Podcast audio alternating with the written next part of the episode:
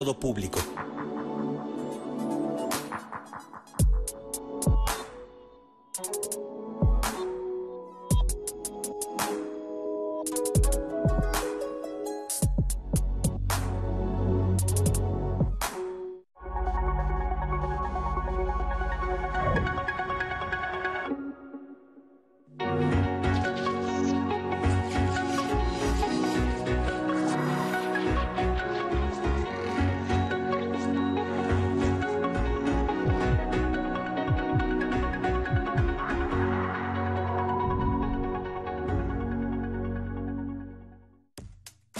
Actualmente, las relaciones amorosas se caracterizan por ser breves, intercambiables y poco profundas, o al menos así lo afirma el sociólogo y filósofo Sigmund Bauman en su obra Amor líquido, la cual surge del concepto modernidad líquida, en el que profundiza sobre la fragilidad de los vínculos afectivos que creamos. Y es que estamos necesitados de crear conexiones en las que nos sintamos seguros, pero al mismo tiempo tenemos miedo de sentirnos descartables, incluso en el tema de lo sexual. ¿Será que los jóvenes realmente ya no se sienten atraídos por tener una vida sexual activa? ¿Es por miedo o por comodidad? En algunos sectores de la población, la conexión a Internet y el acceso a una gran diversidad de entretenimiento, de conocer otras personas o la posibilidad de encontrar cualquier cosa que nos satisfaga, deja fuera el interés sexual y disminuye el estrés que se puede sentir al ser rechazados o al no tener una relación larga y duradera como todavía se pide. ¿Necesitamos fomentar y tener una vida sexual activa? ¿O quizá es algo que se exige socialmente, pero qué tan importante es?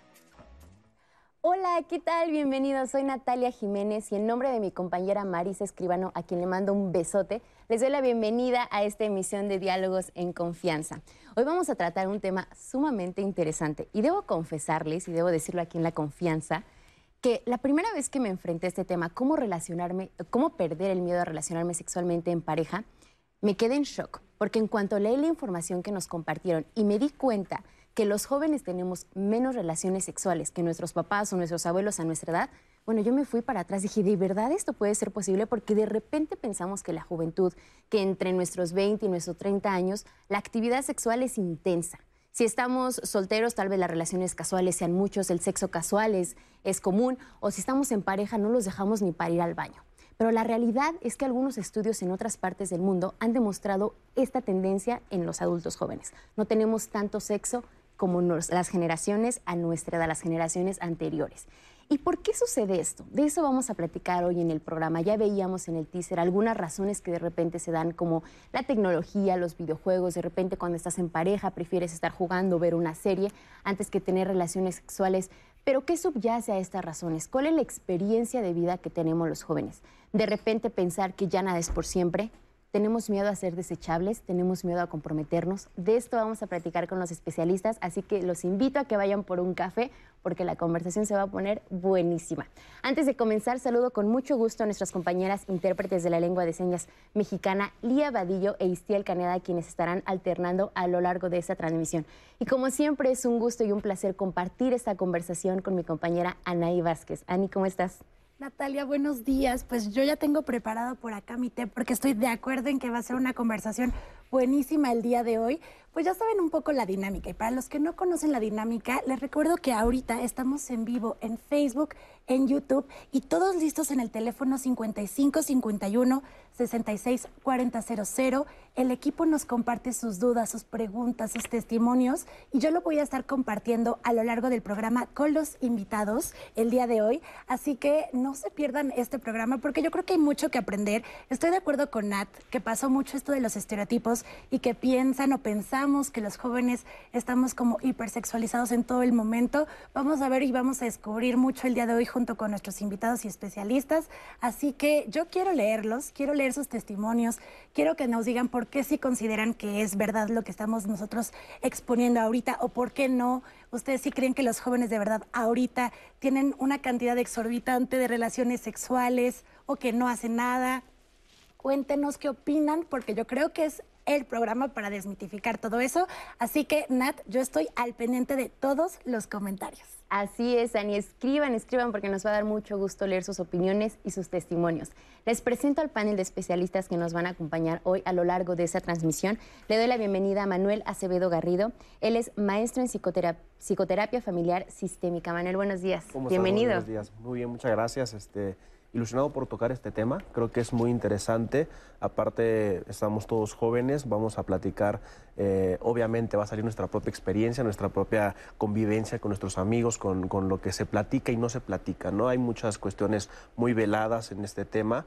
Eh, parece mentira, pero también hay muchos tabú en, nuestra propia edad. ¿no? Hoy vamos a hablar de todo. no nos vamos a callar nada y todas las dudas que tengamos las vamos a poner sobre la mesa. Perfecto. También saludo con mucho gusto a Fabiola Trejo. Ella es doctora en psicología social y educadora sexual, especialista en placer sexual. ¿Cómo estás, Fabiola? Buenos días. Muy bien, muchas gracias. Es un placer acompañarlas y pues con mucho entusiasmo de compartir más sobre este tema. Claro que sí. Y finalmente, y con el mismo gusto, le doy la bienvenida a Rosa Mercado Sánchez.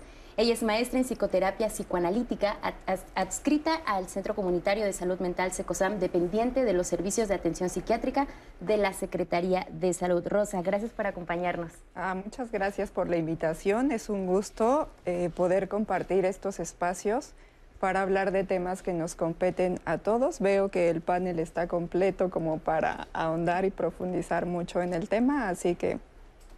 Así es, la verdad es que... Así que sí, no nos vamos a callar nada. No nos vamos a callar nada, y sobre todo porque antes de entrar al aire estábamos platicando y la verdad es que, por ejemplo, Anaí y yo estamos en el grupo de edad al que estamos hoy tocando el tema y la verdad es que les decíamos, bueno, a ver si no nos balconeamos al aire porque pues vamos también a sacar parte de nuestra experiencia y de las dudas que teníamos y que ahorita pues surgen en la superficie. Y yo les comentaba al inicio del programa que hay estudios, o sea, realmente ya hay evidencia científica de esta tendencia que hay en los jóvenes. De hecho, en 2016 hubo una nota que se hizo viral en la que se decía que los millennials ya no tienen relaciones sexuales como antes o en comparación a otras generaciones. Este estudio se realizó por Jan Twench, que es investigadora en la Universidad Estatal de San Diego en la que se confirmó, fíjense, y se publicó en el 2016 en la revista Archives of, of Sexual Behavior. Y fíjense lo que dijeron. Ellos se dieron cuenta que el 15% de los jóvenes entre 20 y 24 años que nacieron entre en la década de los 90 no tenían relaciones sexuales a partir de que cumplieron 18 años, frente a solamente un 6% de las personas nacidas en los años 60. Es una diferencia significativa. Esto fue en Estados Unidos. ¿Qué pasa en México? Salimos a la calle y le preguntamos a las personas, para ti, ¿qué tan importante es tener una vida sexual activa? Vamos a ver qué nos respondieron y también en redes contéstenos la pregunta. En lo personal, eh, yo pienso que del 1 al 10 tal vez un 4, porque sí tengo otras eh, metas en mente, bueno, otras, eh, como otras propiedades en mente como a lo mejor superarme, mis estudios, trabajar. Muy importante porque pues sacamos mucha frustración en, con el sexo y aparte con las relaciones amorosas es muy importante pues mantener una vida sexual activa aunque digan que no, obviamente hay cosas más importantes, este, el respeto, la lealtad, ¿no? Pero algo que mantiene como encendida esa llama en la relación es el sexo realmente en este momento no se me hace tan importante, pero considero que en un futuro tal vez no tan lejano, sí este, va a empezar a tener mayor importancia, este, pues dependiendo de mi futuro, mi, plan de vida, este, pues sí me gustaría tener hijos. No se puede poner en una balanza, eh, obviamente como cada necesidad del ser humano, creo que todas tienen partes importantes y juegan roles importantes dentro de nuestra vida. Entonces, no es que vayamos a tener, eh, por ejemplo, prioridad a tener sexo, prioridad a tener trabajo, prioridad a tal cosa. Creo que si son necesidades básicas entran como cualquier cosa. Entonces, yo no podría ni siquiera enumerarlas, cuál es la más importante, cuál es la menos importante. Simplemente para mí son necesidades. No, no es tan importante, ya que tengo más proyectos. Considero yo que es importante porque es algo prácticamente del ciclo de la vida, que obviamente tienes que relacionarte con personas eh, y aparte pues es algo fundamental para, para que como ser humano pues tú puedas sentirte pleno, ¿no? Primeramente mi prioridad es la, la educación. Ahorita acabo de terminar mi carrera y este, estoy por empezar una maestría. Y la siguiente es este, trabajar, conseguir un, un buen empleo, am, desarrollarme personalmente y después ya podría hacer la, la sexualidad. La verdad no tan importante. eh, como que gracias a la pandemia como que uno pone prioridades y pues el relacionarse con gente también lo expone a uno. Entonces pues no ha sido tan importante, pero sí, sí creo que es algo importante en la vida diaria, pero algo que se ha visto afectado por la pandemia. Muchas gracias a todos estos jóvenes que nos comparten su punto de vista. La verdad es que ahora que vemos las respuestas que nos dan, son respuestas realmente profundas. O sea, una de ellas nos dice, yo tengo otras metas en mente. Eh, otra nos dice, nos menciona el futuro. O sea, dice, yo tengo que pensar en mi futuro, en mi proyecto de vida. Tengo otras prioridades. Incluso alguien también menciona la pandemia. Fabiola, ¿es importante tener una vida sexual activa para los jóvenes? Me parece maravilloso empezar con esta pregunta porque creo que estamos viendo es, esta idea de la vida sexual activa. A lo que nos estamos refiriendo en este contexto es a encuentros sexuales penetrativos, particularmente desde un, es- un aspecto heterosexual. Eh, creo que estamos eh, delimitando demasiado eh, o estamos reduciendo demasiado lo que se entiende por vida sexual activa. Si somos seres sexuales, somos activos desde que empezamos a existir. Eso es sumamente importante, porque entonces lo único que estamos haciendo al, hablar de la vida sexual activa como un proceso de un encuentro sexual penetrativo es anular por completo todas las otras formas en que podemos expresar nuestra sexualidad. Necesitamos entender que somos seres sexuales activos desde que existimos. Por el simple hecho de existir, por el simple hecho de movernos, por el simple hecho de compartir con otras personas, la sexualidad como parte integral de nuestra vida empieza desde que existimos hasta que nos, acab- hasta que nos dejamos de existir. Entonces, ¿a qué nos referimos con esta pregunta que tú dices? Si es importante tener encuentros sexuales compartidos. Eso me parece que es fundamental en la vida de todas las personas, las mujeres y los hombres. Por supuesto que es fundamental compartir nuestra sexualidad, por supuesto que es fundamental tener encuentros sexuales, no necesariamente que sea fundamental que existan encuentros sexuales penetrativos. Lo que estamos haciendo con esta idea de el inicio de la vida sexual, este término se está usando hoy para no utilizar el término de la virginidad.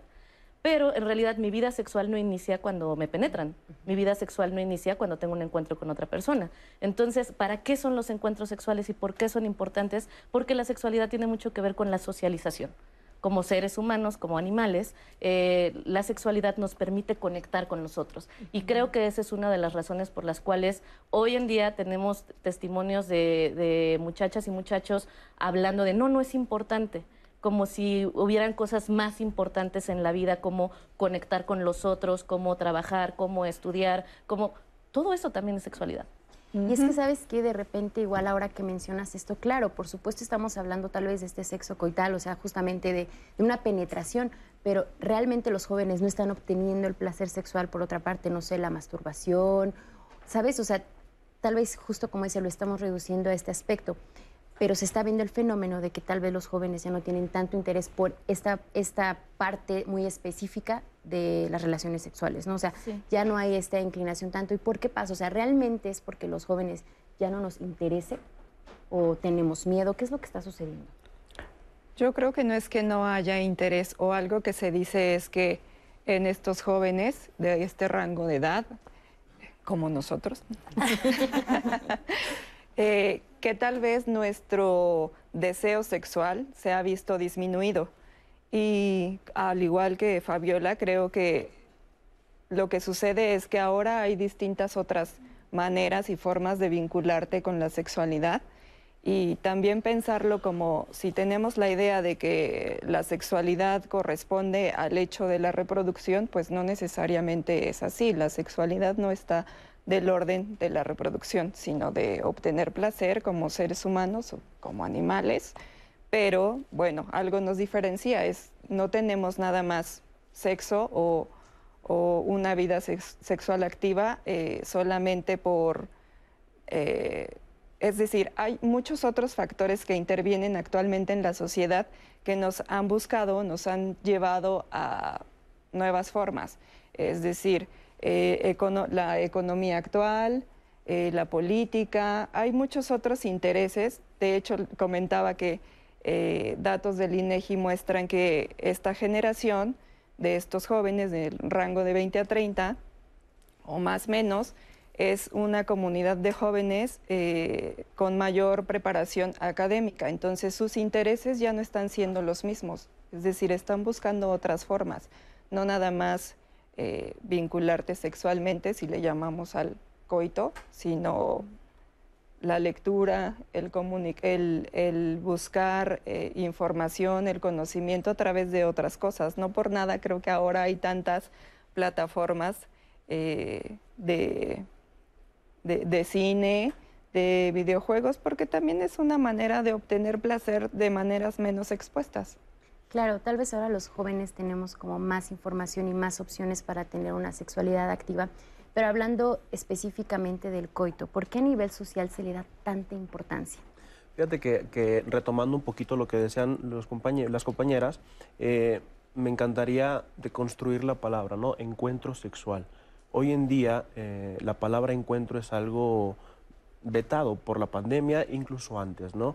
Es muy importante los estudios estos en los cuales mencionaban eh, que en los años 60 eh, había más deseo, por así decirlo, del encuentro sexual coital. ¿no? Hoy en día sí, la descarga libidinal se puede representar en muchas maneras y los jóvenes hoy estamos con una hipersensibilidad ¿no?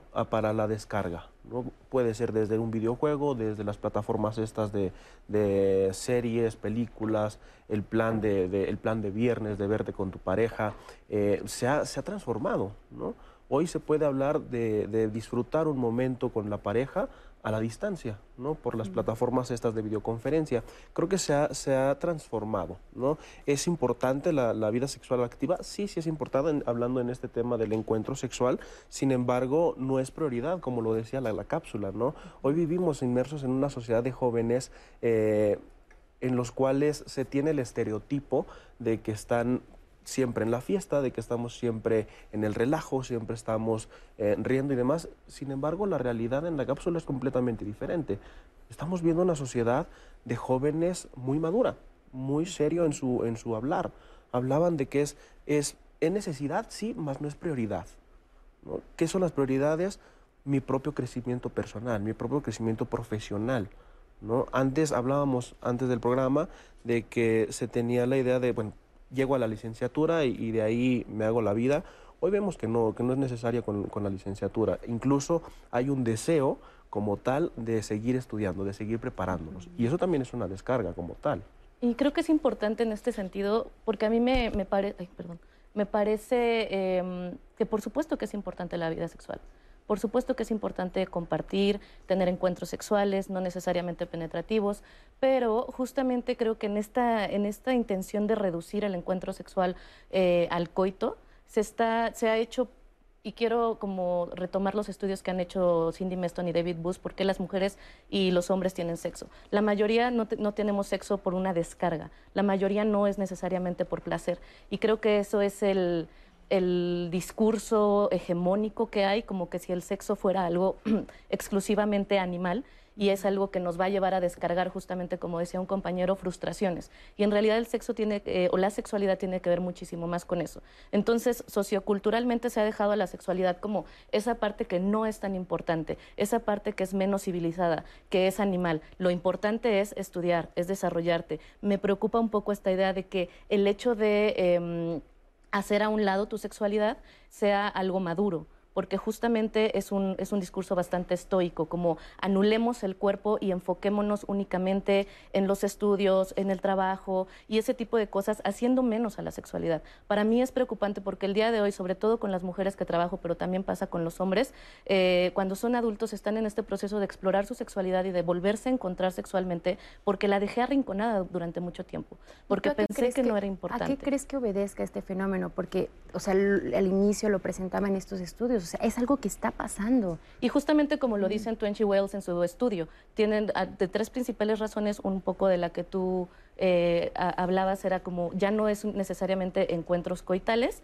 hay prácticas más diversificadas, ¿no? Que tienen que ver con la masturbación, con el encuentro de los cuerpos y, e incluso con estos medios eh, de entretenimiento. Eso también es importante, la sexualidad no es solo entretenimiento. Eso necesitamos transformarlo en nuestra, en nuestra perspectiva, porque no es nada más entretenimiento, no nada más la buscamos por placer, la buscamos para conectar con otras personas, para conocernos a nosotras mismas, para conocer a un otro, para poder construir una realidad eh, comunitaria. Entonces, una de las explicaciones es justamente que con este crecimiento de esta perspectiva, justa como tú la dices, de que los jóvenes em, están como, se le llama la cultura del hooking up, no sé cómo traducirla un poco, pero como encuentros más casuales. Sí, sí, sí. Cuando son encuentros más casuales, no siempre eh, hay actividades penetrativas. Entonces hay fajes, hay manoseos, hay, hay, muchísimos besos, caricias, y como esto en el imaginario cultural no está identificado como un encuentro sexual, al momento de responder las encuestas no, lo, no se registra como tal. Por eso es tan importante que, y también un poco hablando de, lo, de las participaciones de las personas, es importante que tomemos en cuenta la deseabilidad social. Al ser un tema que se ha estigmatizado como menos evolucionado, menos maduro, menos civil, es simplemente como de, esa persona, de esas personas que no se pueden controlar, pues obviamente si alguien se me acerca en la, en la calle y me pregunta si es importante para mí, voy a decir, no, no, no, claro que hay cosas más importantes en la vida, como el desarrollo, el trabajo, cuando en realidad todos estamos buscando conectar. Oye, ¿y sabes algo que también ahorita que mencionas, esto me viene a la cabeza? Es que también de repente socialmente, culturalmente, en la familia se nos habla como el sexo, o sea, el coito, la penetración desde el miedo. Claro. No se nos habla desde el placer. Entonces, por supuesto que conforme vas creciendo, cuando hablas de coito, cuando hablas de tener un encuentro corpóreo con alguien más, por supuesto a las mujeres el primer miedo que nos viene es, ay, no, voy a quedar embarazada no voy a tener una infección de transmisión sexual. Y creo que también la idea de lo que nos inculcaron tal vez el, estas generaciones más grandes, porque recibimos un comentario y sí me hizo reflexionar un poco sobre el tema. Eri nos dice, el machismo de mi papá y abuelo me hacían sentir sucia o culpable, que regresaba de haber salido con mi novio una salida casual, aun cuando no hubiéramos tenido relaciones, y ellos creían que solo salíamos para eso. Y preocupaba no salir o estar en mi casa para que ellos no pensaran mal sobre el tema. Y me hace reflexionar un poco lo que mencionas, Fabiola, porque justo es un poco lo que recibimos en los sondeos, que probablemente no sé si sean estas ideas que aún sigue el estigma de no puedo ejercer mi sexualidad porque tengo otros proyectos de vida, tengo que ser exitoso o exitosa. Tiene que ver con la educación desde, que, parte desde el miedo, la culpa, la vergüenza. Dentro de este estudio particularmente, y por ser un contexto estadounidense, lo explican como el miedo por, lo, por eh, específicamente al VIH-Sida porque justamente estas generaciones eh, hemos crecido ya con esta hiperconciencia de cuidado, pero desde un discurso de abstinencia, desde un discurso de culpa, de miedo y de vergüenza. Y si lo aterrizamos al contexto mexicano, necesitamos tomar en cuenta el impacto de la doble, sexual, de la doble moral sexual patriarcal. Justamente esto que dicen ahí, cuando el tener una, una vida sexual em, que, eh, que, la ejercemos, que la manifestamos abiertamente, esto nos va a exponer a muchos castigos sociales, particularmente a las mujeres. Y por eso mejor me cierro. Sí, y, sobre todo eh, ahorita en México, aunque pensamos que somos una sociedad más abierta, de repente sí, claro, cuando una mujer ejerce su sexualidad o dice, bueno, yo sí tengo encuentros sexuales, es sumamente juzgada. Hablamos de la importancia de la crianza en este contexto. Tenemos el testimonio de una chica que nos cuenta cómo ella vive su, su vida desde la sexualidad. Vamos a verlo. Actualmente sí tengo una pareja, pero no estoy interesada en relacionarme de una forma más íntima por el momento. Principalmente me gusta más conocer a la persona, pasar tiempo con ella y creo que también por la crianza o las enseñanzas que me llegaron a dar en casa, que antes de tener alguna relación sexual tenía que conocer a esa persona y saber que si esa era con quien quería compartir una vida más íntima. Entonces, por el momento creo que la tengo hasta el último o cuando yo esté de acuerdo y la persona contraria también esté de acuerdo con tener ese tipo de acercamiento entre los dos, pero no he querido dar el paso, ya sería, creo que es por inseguridad o todavía no me siento segura conmigo misma. Personalmente es con lo que sería mi físico y mi apariencia, no sabría si a la otra persona le gustaría o tendría una mala forma de verme a mí que tenga que ver con mi apariencia. No tengo mucha experiencia con parejas, pero sí es un, un, miedo que me ha llegado a tocar, o de que llegasen a dejarme después de tal acto o que se hayan sentido asqueados, ¿no? Con ese tipo de situaciones. Esa es una de las mismas razones por las cuales siempre me espero a que ya tenga conocimiento de cómo es esa persona o con la que pienso compartir mi vida antes de dar un paso así de grande. Me llama mucho la atención particularmente este testimonio porque nos habla de los miedos, ¿no? Y creo que ahorita regresando del corte podemos empezar a abordarlos un poco más porque en los comentarios sí hemos recibido este tipo de percepciones de miedos de por qué no tengo relaciones sexuales es por múltiples eh, situaciones, ¿no? Por ejemplo, incluso nos dicen eh, el hecho de actualmente, pues, ¿qué pasa si eh, eh, me enfrento a personas que tienen enfermedades? Me escriben, las personas tal vez no son honestas, no hay valores hoy en día con las personas. Yo como sé que me estoy relacionando con personas que de verdad puedan cuidar de mí, ¿no? Entonces, la verdad es que prefiero no arriesgarme en ese sentido. También nos escriben en contraposición, ¿eh? nos escriben, jóvenes entre 15 y 18 años están muy sexualizados. Incluso se comparten las parejas y yo no lo veo bien. Mientras que posiblemente entre los 20 y 30 años no es sexo sino amor, compañía y pareja lo que se busca. Por eso no es tan sexual, aunque también es según los lugares en donde se desarrollen. Y esta última frase es interesante porque sí se ha repetido de que es factor dependiendo del lugar en donde crezcas, en donde te desarrolles y los aprendizajes que tengas. Así que eh, dice también, la casualidad también es un camino para vincularse con la pareja. Te permite enfocarte en las prioridades y la esencia. No es necesario el sexo.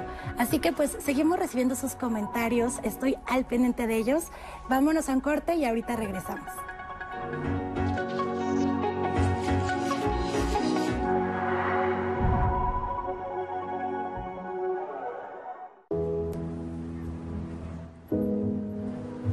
En el México de antes nos tenían de rodillas. Hoy, todos los mexicanos hemos empezado a levantar la frente. Nos estamos poniendo de pie. Para eso luchamos, para eso existimos y a este cambio ya nadie lo detiene. En el PT somos un grupo de hombres y mujeres que defendemos esta causa. Vota por el PT. El PT está de tu lado. En Morena seguimos haciendo historia y estamos listos para seguir luchando por un país más justo e igualitario. Nos mueve la fuerza, el entusiasmo y las causas de la gente para demostrar de nuevo que el pueblo es el que manda y juntos consolidar la cuarta transformación. Este movimiento le pertenece a millones de corazones unidos en un mismo sentimiento, el compromiso de transformar a México. Juntos vamos a defender la esperanza. Morena. En la Ciudad de México, el próximo 6 de junio se renovarán diputaciones locales, alcaldías y concejalías. Nuestra obligación es hacer respetar las reglas en las contiendas, protegiendo los derechos político-electorales de ciudadanas y ciudadanos. Si quieres presentar una queja o requieres asesoría, contáctanos en el 55 53 40 4600 o en redes sociales como arroba TSDMX. También puedes visitarnos en Magdalena 21, Colonia del Valle. Tribunal Electoral de la Ciudad de México, garantizando justicia en tu elección. Los dinosaurios no se quieren extinguir porque nadie les ha dicho que ya no existen. Operación Mamut, con Nora Huerta, Jairo Calixto Albarrán y Fernando Rivera Calderón. Domingo, 22 horas. Por el compromiso que millones tenemos con la democracia, vota. Para ejercer nuestro derecho a elegir con libertad, vota. Para ello, necesitas tu INE. Si solicitaste una reimpresión por deterioro, robo o extravío, ven por ella y vota. Tienes hasta el 4 de junio. Ven con cubrebocas, nos vamos a cuidar y te vamos a cuidar. Como millones de mexicanas y mexicanos, este 6 de junio, vota. Contamos todas, contamos todos. INE.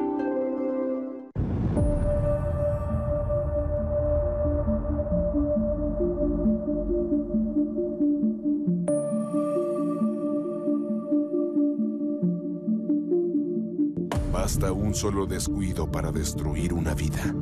En México debemos proteger a nuestros niños y mujeres. Por ello, en el PES proponemos la castración química a pederastas y violadores. Partido Encuentro Solidario. La vacunación contra el COVID-19 llena de esperanza al pueblo de México personas mayores estarán protegidas y por fin podremos abrazarlas y sentirlas cerca. En Morena ya entregamos los primeros 50 millones y donaremos la mitad de nuestro presupuesto para comprar más vacunas que protejan a miles de familias. Porque la salud es un derecho, no un privilegio. Morena, la esperanza de México.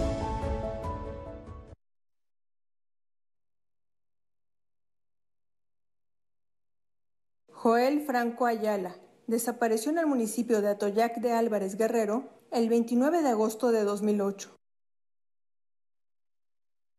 Rafael Cervantes Rodríguez desapareció en el municipio de Atoyac de Álvarez Guerrero el 29 de agosto de 2008.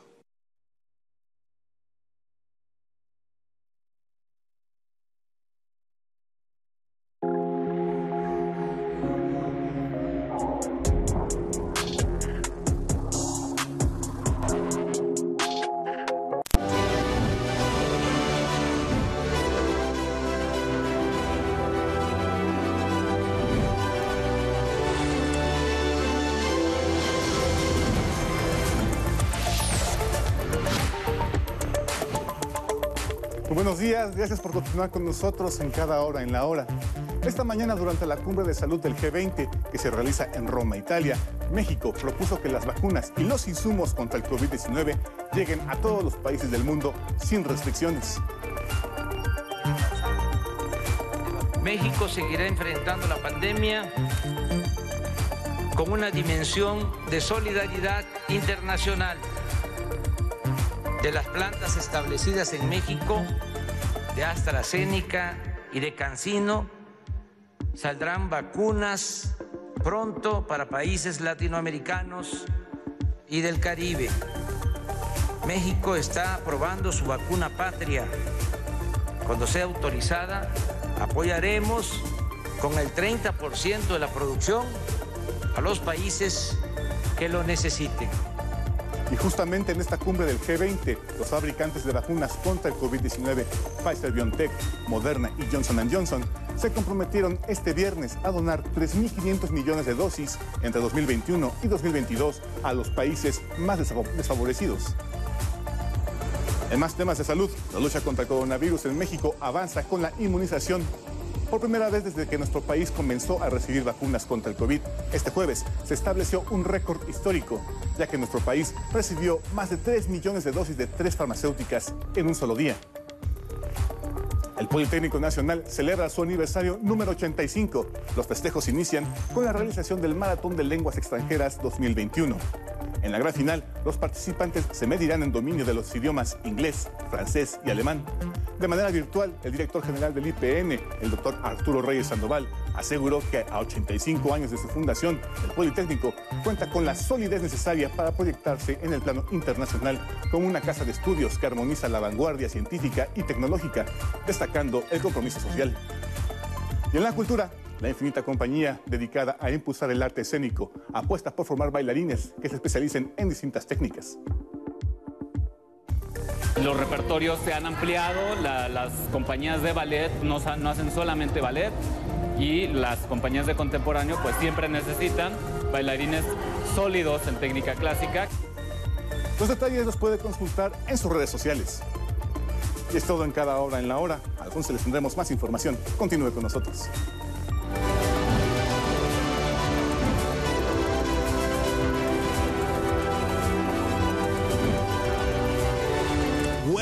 de huelga, cachiporra por las macanas policíacas y Gloria como voz representativa del orgullo estudiantil, palabras que componen la porra del Instituto Politécnico Nacional.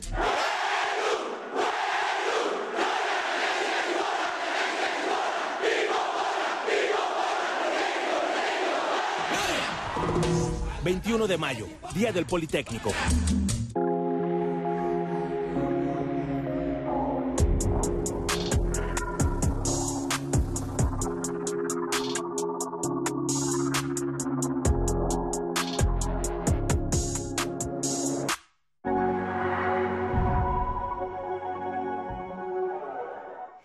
Gracias por continuar con nosotros aquí en Diálogos en Confianza. Nuestro tema de hoy, ¿cómo supero el miedo a relacionarme sexualmente en pareja?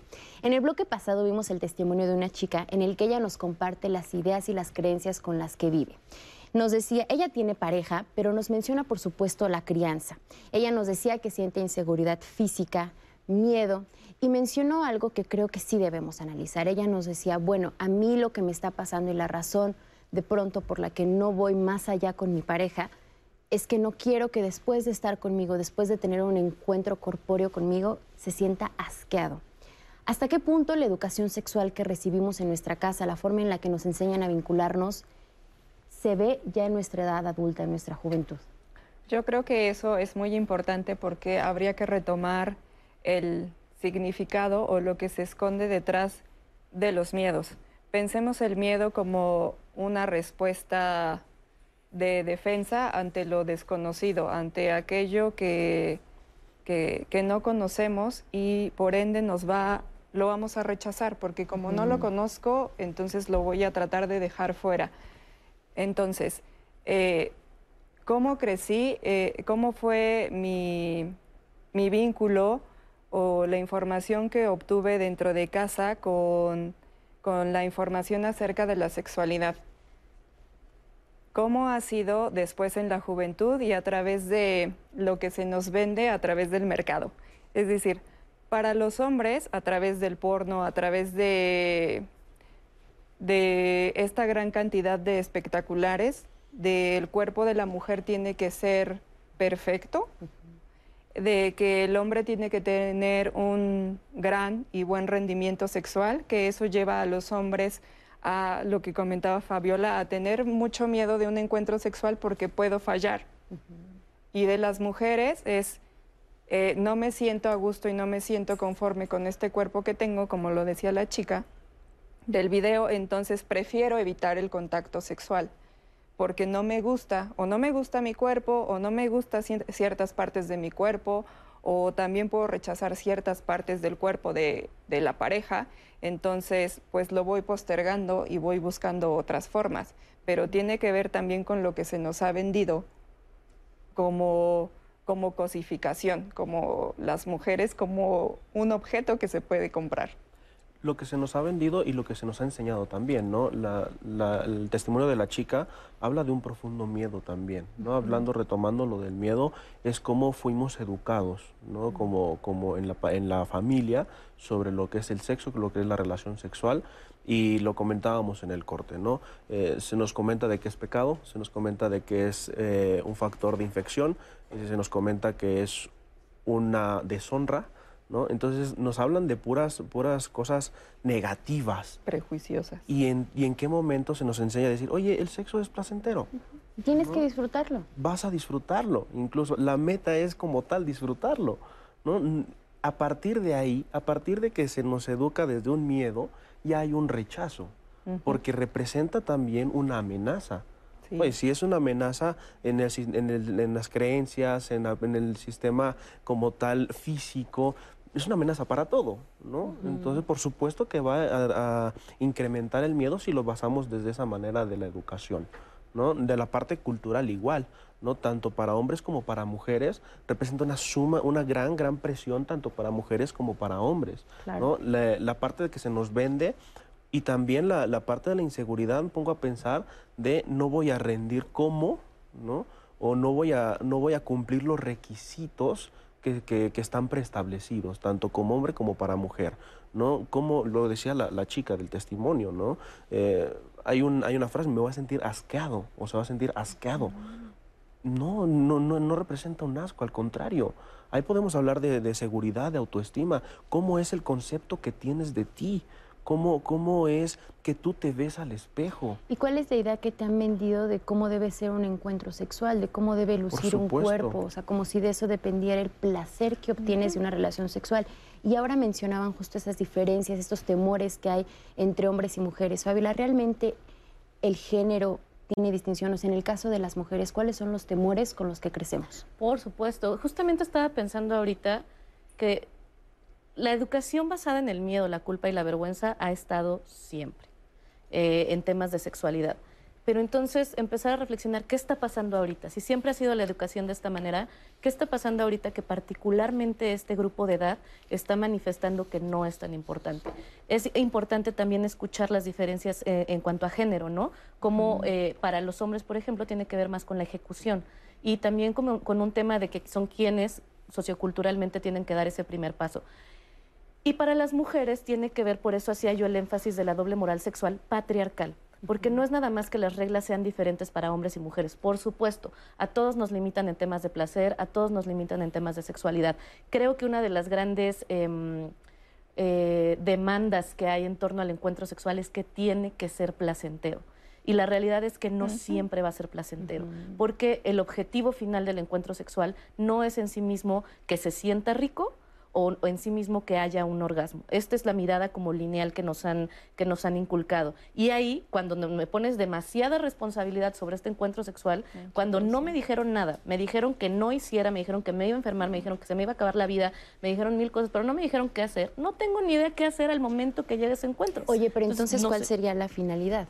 La finalidad de los encuentros sexuales, de la sexualidad en general, como humanos, animales, tiene que ver con el conectar, con el socializar, con el conocer, con el conocernos, con profundizar en nuestros procesos, no necesariamente desde un modelo de amor romántico porque nos han dicho que esto, eh, y me llamaba mucho la atención, hablábamos en el corte del testimonio, ¿no? Como todo este proceso que tiene que pasar, tengo que conocer a la persona para poder tener confianza. La confianza no tiene, no, no se construye con el tiempo, es decir, entre más tiempo, más confianza, no hay una relación directa entre eso. La confianza tiene que ver con otros elementos que no, tiene que, no, no se tienen que construir, construir en 20 años, cinco hijos, un matrimonio y demás cosas. La confianza se construye en qué tanto permito que el otro me vea y yo, ve, y yo ver al otro, en empatizar, en conectar, y eso se puede dar en muy poco tiempo. Pero nos han vendido la idea de que tiene que ser a partir del amor romántico, particularmente para las mujeres. Entonces, esto lo que hace es que pongamos límites, no me hablaron del cómo tener un encuentro sexual, no me hablaron de específicamente qué se hace y qué no se hace. Entonces llego sin herramientas, aterrada, aterrado, porque me dijeron que aparte lo tenía que disfrutar y mientras haya miedo, el disfrute no pasa. No, no puede pasar este proceso. Entonces, si, si llego al encuentro sexual con, esta, con todas estas demandas y particularmente en el tema de las mujeres, el que quiere azul celeste que le cueste, que no, no le des la leche antes de que compre la vaca, eh, eh, no me vayas a salir con tu domingo 7, es que ¿qué van a pensar de ti? Te van a usar, eso es lo único que quieren los hombres, te quieren usar. Por supuesto que antes ni siquiera vas a pensar en relacionarte de esa manera.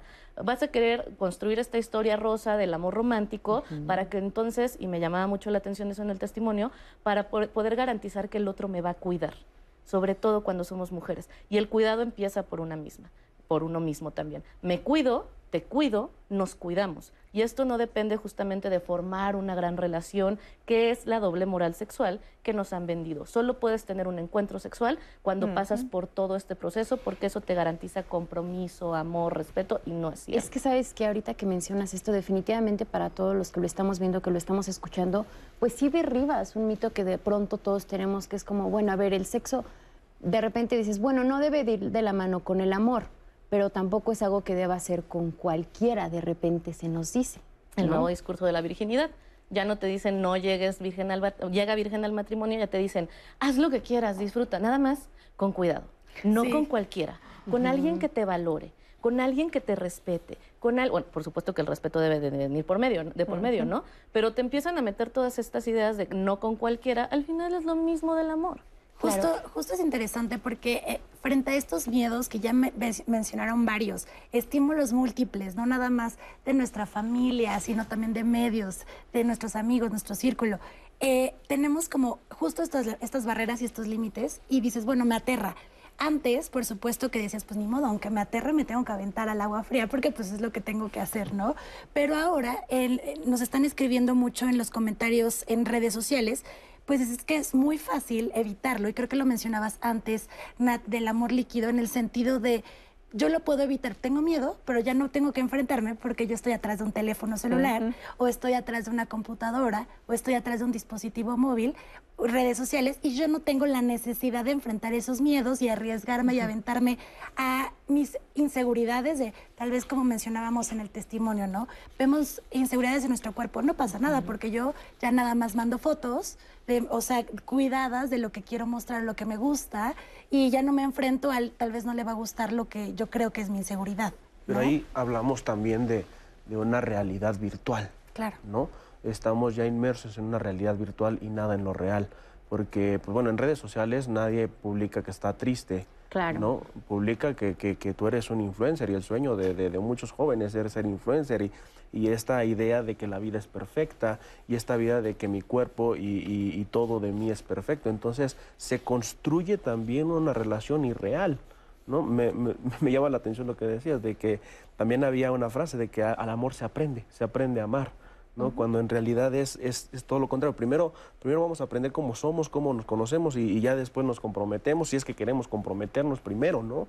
Y, y antes era completamente distinto. Hoy hablando de las redes sociales es, es igual, ¿no? Construimos una, una relación falsa. Al final de cuentas es una, es una relación falsa, porque nos hacemos la idea de que el chico o la chica que me gusta tiene una vida perfecta, entonces yo también aspiro a esa vida perfecta y yo sorpresa porque ni la de ni, ni de la que me gusta o el que me gusta es perfecto ni yo soy perfecto. De repente eh, decíamos antes de entrar sí. al aire lo comentaba con Anaí, de repente esta virtualidad o es o lo, lo sencillo que es sentir que conectamos con alguien a través de una app o a través de alguien que conoces en redes sociales, de repente te pasas horas hablando con alguien y dices, wow, o sea, de verdad que tenemos una conexión increíble, nunca se acaba la plática, no, no, no, muero por conocerlo. ¿Y qué pasa cuando lo conoces? O sea, de repente te encuentras este reto de tener una comunicación totalmente física y dices, chin, o sea, porque por supuesto en redes sociales de repente tienes tiempo para pensar lo que vas a escribir y dices, ay, no, suena más bonito así. O le voy a mandar este sticker. No, no, no, mejor este no porque se ve muy atrevido. O sea, realmente tienes el tiempo en redes sociales de construir y de controlar cómo te percibe el otro pero cuando ya estás frente a frente, o sea, realmente dices, chin, o sea, aquí ya no puedo, ya puedo, puedo planear, sí, ya no puedo... una fantasía y ahora cómo la mantengo tanto uh -huh. tiempo, ¿no? Que claro. en realidad tampoco es como que antes no. Antes los amores eran por carta y nunca conocías a la persona. Todo uh -huh. el, el, el, la dinámica, el guion del cortejo es, es presentarte como alguien deseable y demás. Lo que pasa con las redes sociales es que te permite construir muy detalladamente esa fantasía y este, este, esta palabra de conectar y ya la estamos idealizando y todos sí, conocemos ajá. a personas y es que nunca había conectado con alguien, no es fácil conectar. Es que no inventes, pensamos igual. Sí. Pensar igual es, es, es conectar, que nos tengamos los mismos gustos es conectar realmente. Oye, ¿y sabes que a esto te debemos agregar que ahora, por ejemplo, sí, tal vez antes era con cartas, pero ¿en cuánto tiempo te llegaba la carta? Exacto. Ahora, o sea, en cuestión de segundos, en cuestión de días ya conoces de pies a cabeza la, la, la vida o lo que te quisieron ¿O compartir crees, ayer crees, tú que ya y cuando ya, ya, no, funciona, ¿no? Dices, ay, no pasa nada. Vamos, conocemos Sí. a alguien más, vamos a hablar de esto. Pero antes, quiero que veamos el testimonio de una chica que ella nos dice que sí, que el mundo está hipersexualizado y que para ella su vida sexual activa no es una prioridad. Vamos a verlo. Soy una persona a la que le ha costado un poco la parte física de las relaciones románticas. Creo que vivimos en un mundo muy hipersexualizado, entonces cuando a una persona le cuesta trabajo relacionarse sexualmente con sus parejas por cualquier motivo, creo que muchas veces se les tacha como raros en lugar de buscar entender cuál es el motivo por el que les cuesta trabajo y cómo podemos tener un acercamiento más lento o más este moderado o, o tr transicional ¿no? hacia la vida sexual. No consideraría que es una prioridad en mi vida justamente porque es un asunto que me ha costado trabajo, por decirlo de alguna manera, que sé que es algo en lo que tengo que trabajar y como cualquier otra cosa que te desafía, a veces lo, lo pospones en lugar de decir, bueno, voy a intentar resolverlo. Y es un asunto pues muy chistoso porque para la mayoría de las personas su vida sexual es algo que les genera emoción, placer, felicidad, es algo que incluso que quieren aumentar, ¿no? Mucha gente está insatisfecha con la cantidad de, pues de relaciones sexuales que, que tienen en su día a día. Entonces creo que para las personas a las que nos cuesta trabajo, pues no es un asunto o bueno, personalmente no es un asunto primordial justamente porque se trata de algo que incomoda.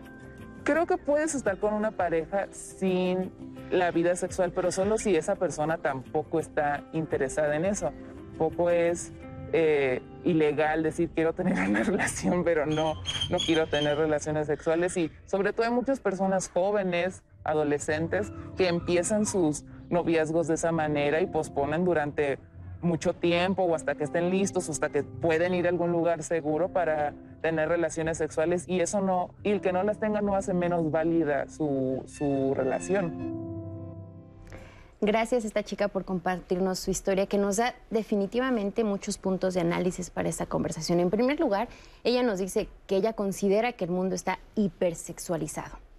¿Esto podría ser algo que a los jóvenes nos hace sentir aún más temor por emprender una vida sexual activa, por tener relaciones sexuales?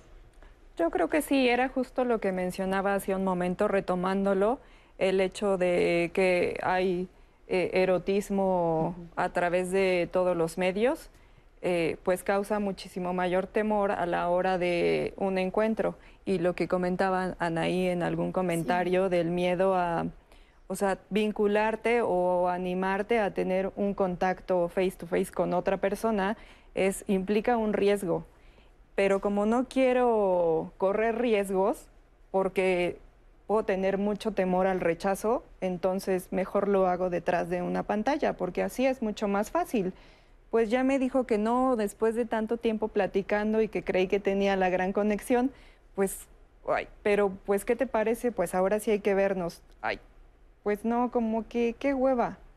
¿Y por qué pasa esto? O sea, siempre dicen, o sea, para, o sea, si quieres jugar tienes que aprender a perder, ¿no? O sea, debemos arriesgarnos.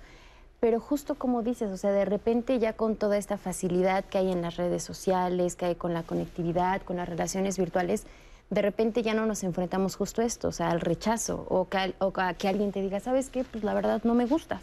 O ¿sabes qué? La verdad es que yo creo que esto no va para más. O sea, de repente esta suerte de la virtualidad nos da una sensación de que todo es perfecto. Y tal vez al ya no enfrentarnos a lo real, a lo de, órale, voy a hablar contigo y de verdad voy a ver si hay conexión o si hay química, esto puede hacer que de repente ya no, los jóvenes ya no queremos enfrentarnos al rechazo, o sea, los jóvenes queremos ya evitar esa incomodidad. Lo evitamos como si no existiera, ¿no? Le- eh, evitamos el rechazo con una fantasía de que no existe, con una fantasía de que no existe el fracaso, cuando en realidad volvemos a la parte entre lo virtual y entre lo real, en la vida hay, hay, hay fracasos, ¿no? En la vida hay rechazos, ¿no? Entonces vivimos en una constante presión de que no, yo debo de ser perfecto, ¿no? En todos los sentidos, En ¿no? todos los sentidos, ¿no? Y más hablando en este tema sexual, ¿no? Yo debo de ser perfecto, yo debo de ser perfecto, yo debo de cumplir, cumplir, cumplir, y se nos olvida en que la imperfección nuestra es, es justamente, ¿no? Es nuestra perfección es basa en esa misma imperfección como tal. O sea, hemos perdido esa conciencia de que no somos perfectos. o de que todo es posible, porque Claro. se nos vende la idea de eh, tú puedes conseguir lo que tú quieras, o en casa también se te inculcó el, no, es que eres súper especial, tú vas a conseguir y lograr lo que te propongas, eh, comerciales de todo tipo de marcas que anuncian de nada es imposible, basta con que lo quieras y lo desees y si vas por él ahí va a estar. Entonces estamos como muy poco preparados para enfrentarte a un, ¿sabes qué? No es cierto. Entonces, cuando los jóvenes llegan, por ejemplo, al área laboral, y pues son jóvenes preparados, con, con ganas de, de innovar, de proponer, y de repente llegan y te dicen, a ver, cálmate, tranquilo. Entonces, pues es obvio, está claro que no están preparados como para que alguien te diga no, entonces lo van a tratar de evitar a toda costa. Claro. Entonces- Ani, ¿qué nos están diciendo en redes? Oigan, es que la verdad agradezco a todos sus comentarios porque han seguido también la plática en nuestras transmisiones en vivo y quiero compartirles porque ya se nos acumularon varios y eh, para que los vayamos desmenuzando y platicando también con ustedes. Por ejemplo, Mesli nos escribe, eh, en mi opinión, sí las generaciones anteriores tenían más vida erótica que las generaciones actuales a la misma edad. Puede ser porque antes había menos información y ese tabú siempre ha existido y era un motor muy importante y se daban para buscar más ese erotismo porque siempre ha sido como prohibido. Ahora con la hiperinformación que existe, con el Internet han cambiado los intereses en ese tabú y los miedos, por supuesto que siguen existiendo, más para los padres de los jóvenes, pues para algunos sigue habiendo mucha desinformación. También nos escribe, más bien nos marca Jorge Guerrera y nos dice, me gustaría que los especialistas respondan, ¿cuándo se acaba nuestra sexualidad? Otro comentario de Diani que nos dice, considero que el miedo surge por los pensamientos, ideas, tabúes, creencias sobre lo que debe de ser la sexualidad. Muchas veces esto obstaculiza y afecta la manera de relacionarse, ya sea una relación casual o estable. Es posible evolucionar, trabajo personal o terapéutico, lo que sea para nuestro bien. Hay que trabajarlo. También tenemos la sexualidad es placer y para lograrlo es necesario cuidarse y cuidar al otro, lo que mencionábamos con anterioridad. Nos escriben también de todas las edades, porque no esto es solo exclusivo para los jóvenes. Tengo 45 años y apenas siendo, siento esa libertad de expresarme sexualmente por no tener una orientación adecuada. Marco Álvarez nos dice, felicito a los panelistas, nos manda muchos saludos a todos, pero el miedo se da por pensar en no satisfacer en la intimidad a esa persona que uno desea conectar o en tener este encuentro eh, sexual, por así decirlo. Diana Hernández nos dice algo muy interesante porque hablábamos del tema de hay que decirlo, hay que hablarlo, o sea, no es un tema tabú ya, hay que platicarlo, ¿no? Diana Hernández nos dice, además, hablar abiertamente de estos temas nos permite reconocer qué es lo que no nos gusta y nos gusta durante los encuentros sexuales. Aprender a poner límites, a buscar el consentimiento activo, pero también a pedir sin sentirnos inseguras al respecto. Otro comentario que yo creo que sí quiero mencionarlo aquí, es Hernández nos dice, lamentablemente nos hemos desconectado con el vínculo social real y nos, y nos conformamos con relacionarnos a través de una pantalla, que era lo que yo les mencionaba. Y no tiene que ver con, desgraciadamente, el miedo a ser herido.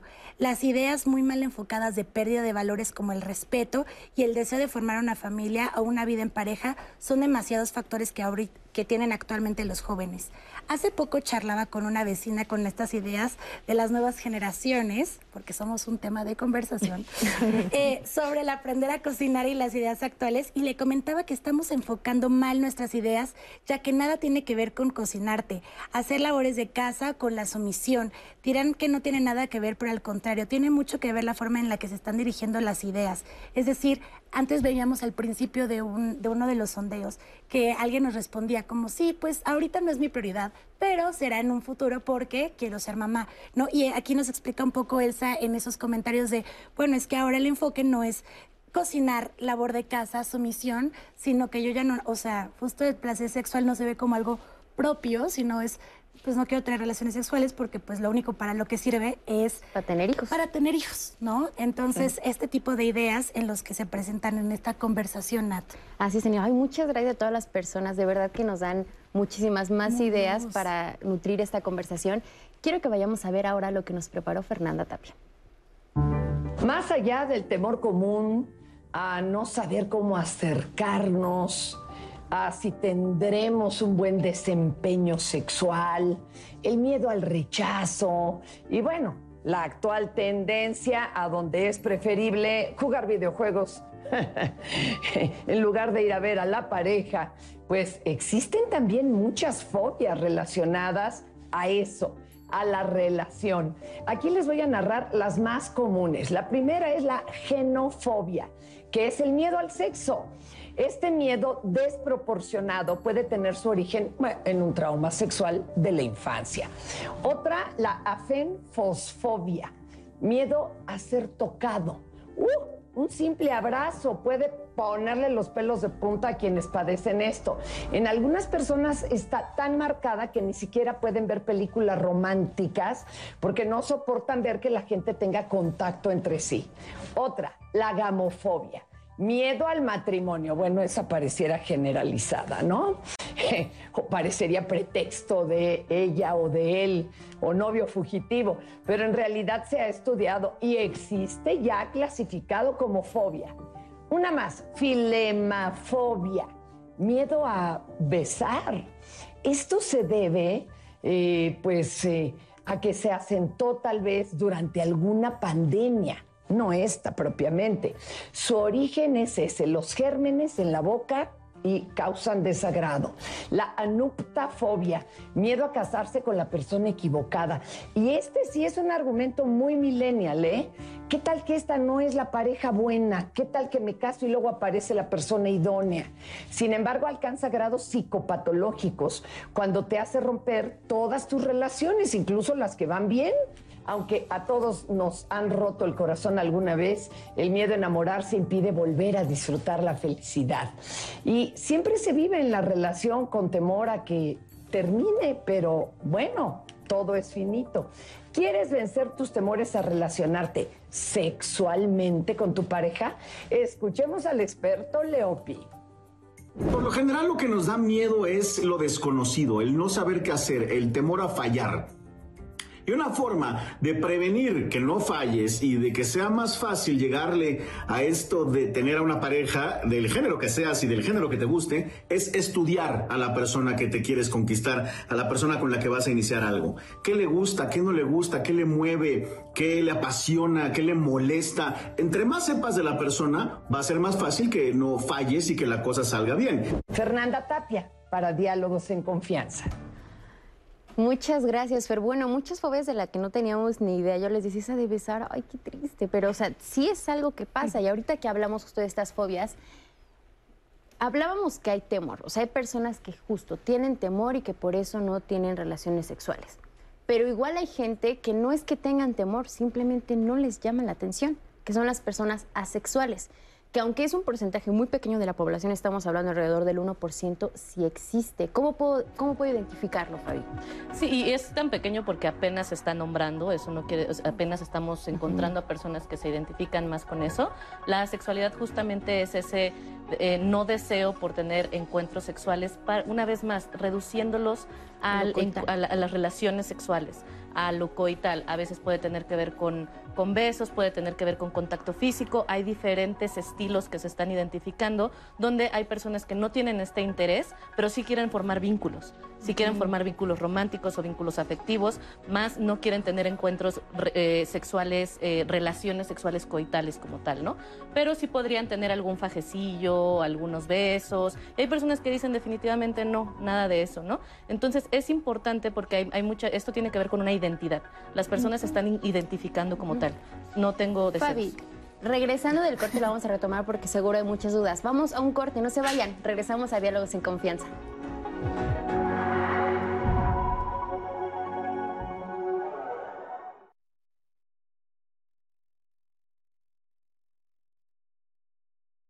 Joel Franco Ayala desapareció en el municipio de Atoyac de Álvarez Guerrero el 29 de agosto de 2008. Rafael Cervantes Rodríguez desapareció en el municipio de Atoyac de Álvarez Guerrero el 29 de agosto de 2008.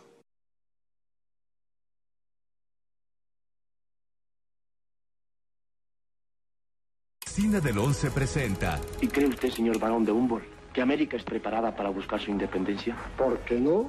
Solo haría falta un hombre. Nuestra América no necesita un emperador, sino un paladín de la libertad. Unámonos a su alrededor y demostremos que los venezolanos amamos la libertad. ¡Viva Venezuela! Simón Bolívar con Anita Blanch y Carlos Orellana. Viernes a la medianoche. La misión que dio origen al Instituto Politécnico Nacional sigue viva. Recorre la larga historia que tiene desde su fundación Especiales de mayo. Instituto Politécnico Nacional. 85 aniversario. Viernes, 18.30 horas.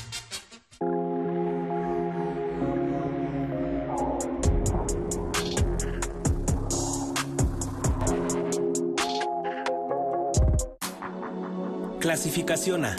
Contenido apto para todo público.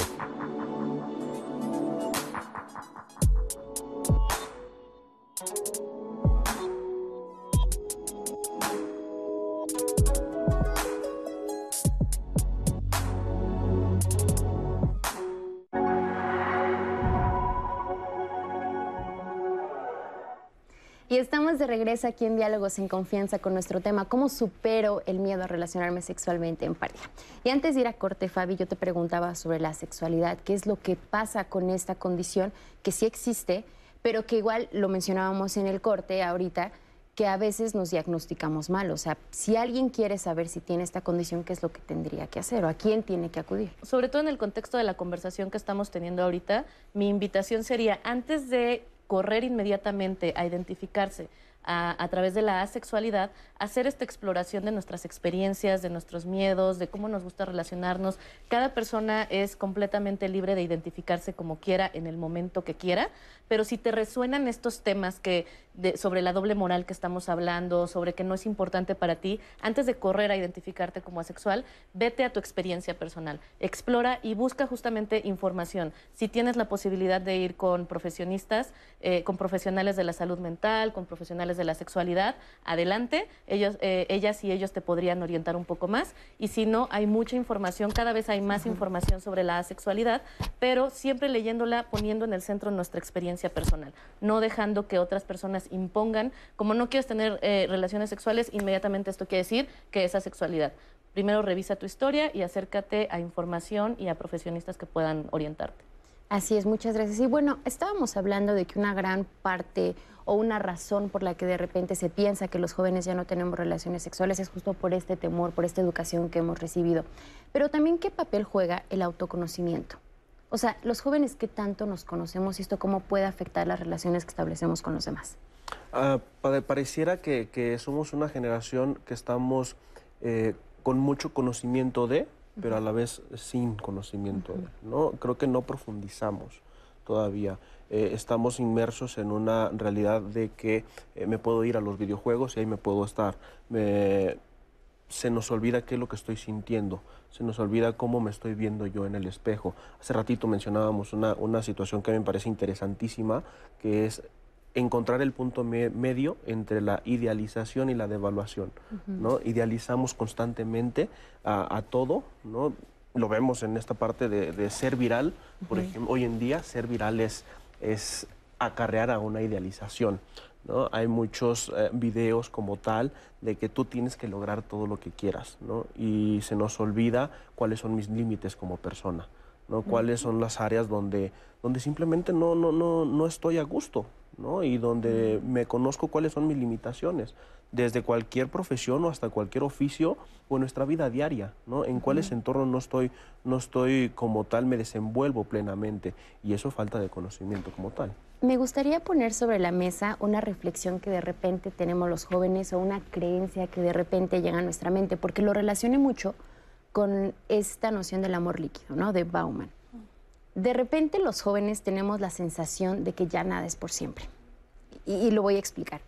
De repente cuando empiezas tu vida adulta, sí te llega esta sensación de decir, a ver, me voy a enfrentar a un mercado laboral, pero el mercado laboral hoy en día es sumamente competitivo. O sea, yo debo de estar realmente calificado, no solamente ya debo terminar una licenciatura, sino una maestría, sino hablar tres idiomas, sino volar. O sea, de repente sentimos mucha presión sobre lo que se espera de nosotros, por ejemplo, en lo laboral porque sabemos que como hay tanta competencia y hay tantos jóvenes, de repente el trabajo que consigamos probablemente no será por siempre, cosa que tal vez no pasaba con nuestros papás, porque tal vez muchos de nuestros papás trabajaban en la misma empresa por muchos años con prestaciones, bla, bla, bla, bla, bla.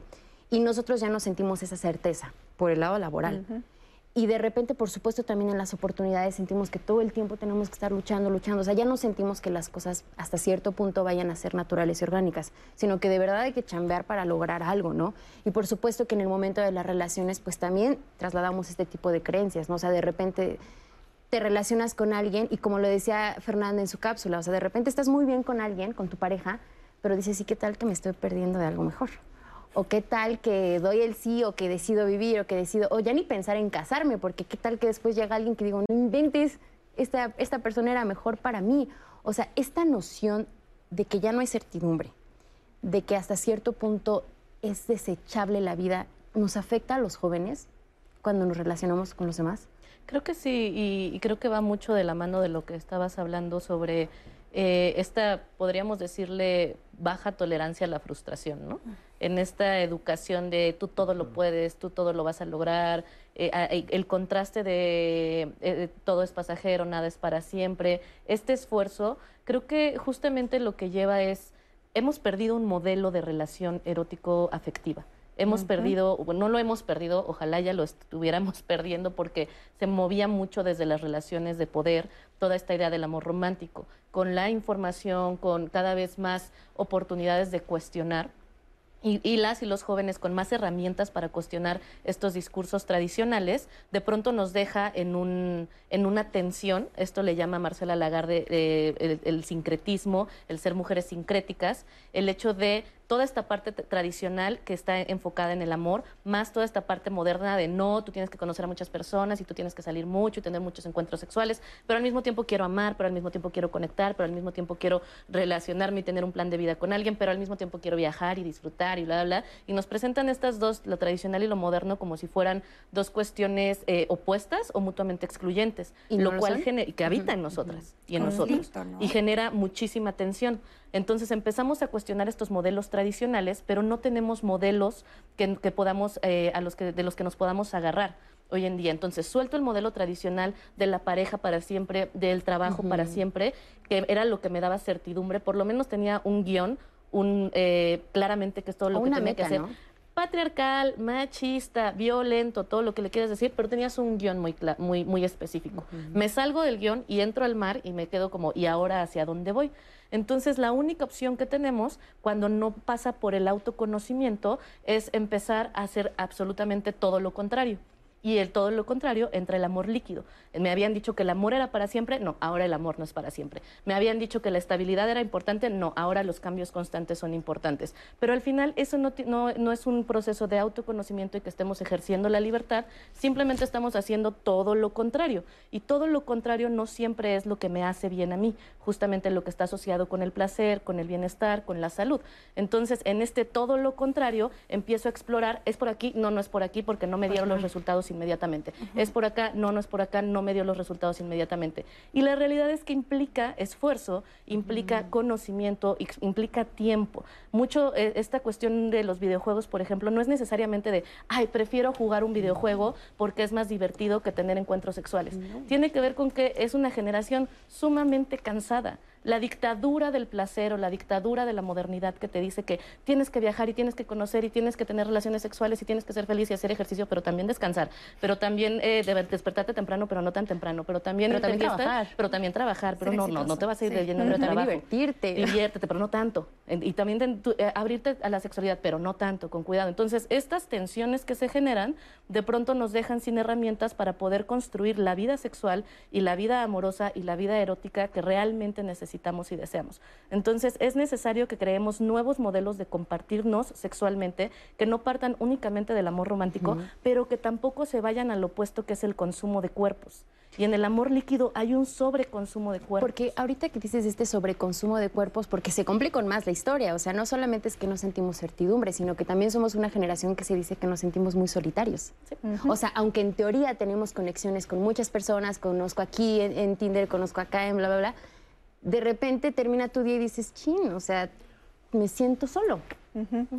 Ah, para complementar un poco lo que comentaba Fabiola, es, es mm, habría que nuevamente entender el contexto en el por qué los jóvenes están sintiendo miedo, o no sé si realmente sea la palabra miedo lo que está evitando que haya tanto contacto sexual, es eh, se dice que viven en, en relaciones efímeras, pasajeras, que tienen poco apego, que son poco afectivos, pero si lo pensamos en, en el entorno laboral en el que te desarrollas, que pues los empleos también son pasajeros, y que actualmente los jóvenes a, aún a más tardía edad siguen viviendo en casa con los padres, pues es también donde voy a llevar a cabo el encuentro sexual. No es que también haya o exista tanto miedo al compromiso o al matrimonio, sino a dónde me lo llevo, a dónde voy a llevar el matrimonio, a dónde voy a llevar el compromiso, a dónde voy a llevar a,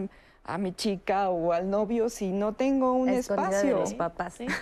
pues no hay. Entonces eso, eso limita mucho el vivir en casa de los padres y que sucede muchísimo ahora con, aunque seas más adulto, pues pues qué onda, traje aquí a mi novia, me vas a dar chance o que no, en esta casa no están permitidas estas cosas, no es hotel esta casa, o vives con otro. roomies. Sí, o sea, de hecho leía, leía una nota en la que sí justo decían, o sea, aunque no lo crean, una razón por la que se cree que los jóvenes ya no tienen tantas relaciones sexuales es justo eso, o sea, que muchos viven con sus papás, o sea, que llegamos a los 24, llegamos a los 25 y vivimos con nuestros papás. En algún otro programa platicábamos que por supuesto esto se debe tocar con cuidado, porque por supuesto los salarios actuales, o sea, hay muchos factores que de repente hacen más complicado la independencia a una edad tan temprana como nuestros papás. Por ejemplo, yo en algún momento le decía a mi mamá, es que tú me tuviste con 23 años y a los 23 años tú ya estabas casada, vives con mi papá, trabajabas casa propia y yo a mis 23 dije, no inventes, a duras penas tengo un lápiz. O sea, por ejemplo, ¿no? Porque en esta, en esta realidad que nos toca vivir eh, es más complicado la construcción, ¿no? La construcción de un futuro, la construcción inclusive de un presente, ¿no? Hablaban de los roomies. Eh, ¿Cuánto se tiene que pagar entre cuántos para tener un espacio? ¿No? Ahora, hablando de la, de la soledad de los jóvenes o de la soledad en la cual se desenvuelven, eh, tenemos que tomar en cuenta la, la, realidad en la cual estamos, ¿no? El entorno en el cual estamos. Hoy en pandemia estamos conectados con el mundo, pero a la vez desconectados con el de al lado. ¿no? Eh, hoy en día, por ejemplo, nos estamos convirtiendo las máquinas por, eh, de ser herramientas nuestras, nosotros nos convertimos ya en herramientas del trabajo. ¿no? He tenido pacientes en los cuales me mencionan que tienen 13, 14 horas de trabajo. ¿Cómo es posible? Pues lo que pasa es que como estoy en, en home office, bueno, me levanto de la cama, prendo la computadora, empiezo a trabajar y me empiezan a llamar, a llamar, a llamar. Y cuando me doy cuenta ya es la noche, apago la computadora y me voy a dormir. Entonces, ¿cómo vas a construir una relación de pareja, de amigos, de lo que tú quieras, si estás conectado a esto? ¿no? Hay mayor conectividad, pero si le preguntamos a los jóvenes qué es conectividad, nos van a responder el Internet.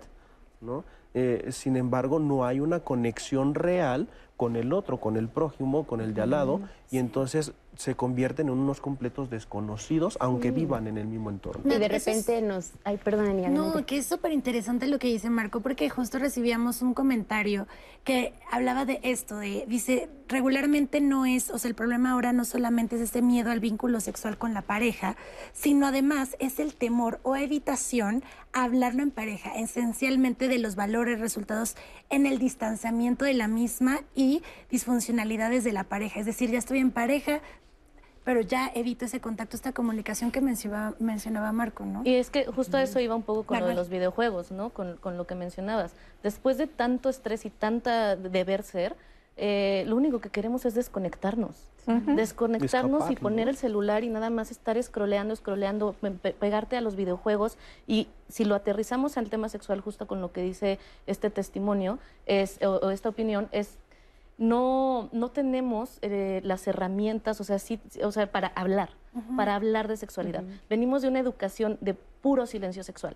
Y en el momento que ya se, se, presentan las necesidades de conversar sobre nuestros deseos, sobre nuestras preocupaciones sexualmente, no tenemos las palabras ni las habilidades. Y tenemos que entender que la sexualidad es una habilidad que se tiene que practicar. Y cada vez, además, que ya venimos de una historia de educación, de contención, de abstinencia, de miedo, culpa, vergüenza, súmale el distanciamiento que, da la tecnología, súmale pandemia. Entonces, estamos súper oxidadas y oxidados en cómo relacionarnos con otras personas. Y el relacionarte con otra persona cuando hay atracción, cuando hay deseo, inevitablemente te va a llevar a alguna práctica sexual. Entonces necesitamos la sexualidad como habilidad, se tiene que practicar. Me encanta esta palabra que dices, o sea, estamos ya oxidados en nuestras habilidades sociales. De repente algo que en algún momento puede ser una obviedad, pero cuando lo aterrizamos a la situación que vivimos actualmente, o sea, realmente somos capaces de establecer vínculos cuando estamos frente a una persona, o sea, realmente sabemos entablar una conversación,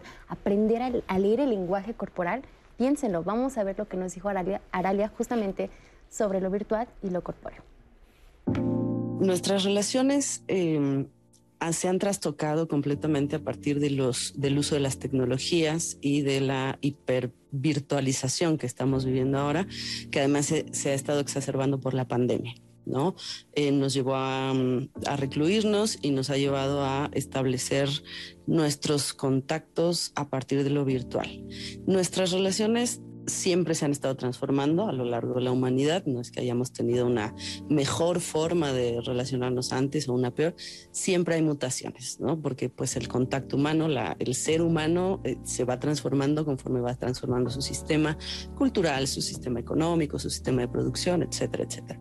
Cuando entra el Internet, la tecnología y todos eh, estos avances que nos permiten la comunicación, lo que comienza a suceder es que comenzamos a transformar precisamente las formas relacionales junto con las formas productivas. Ahora tenemos una forma de producción más virtualizada que tiene que ver con em, ciertas em, formas ahora cognitivas de trabajo más que del cuerpo mi cuerpo ya no es tan importante para mi trabajo si yo me dedico a un trabajo virtual, si yo hago teletrabajo, ¿no? O trabajo a distancia como ahora lo está haciendo una gran parte de la población. Entonces, la forma en la que se ha transformado es que hemos abandonado un poco nuestra relación personal con nuestro propio cuerpo y a la vez hemos, nos hemos vuelto incapaces de establecer otra relación con otra corporalidad, con otro cuerpo. Y eso nos provoca muchos problemas, porque a la mera hora la pregunta importante sería, ¿hasta dónde yo me puedo vincular afectivamente con un cuerpo ausente?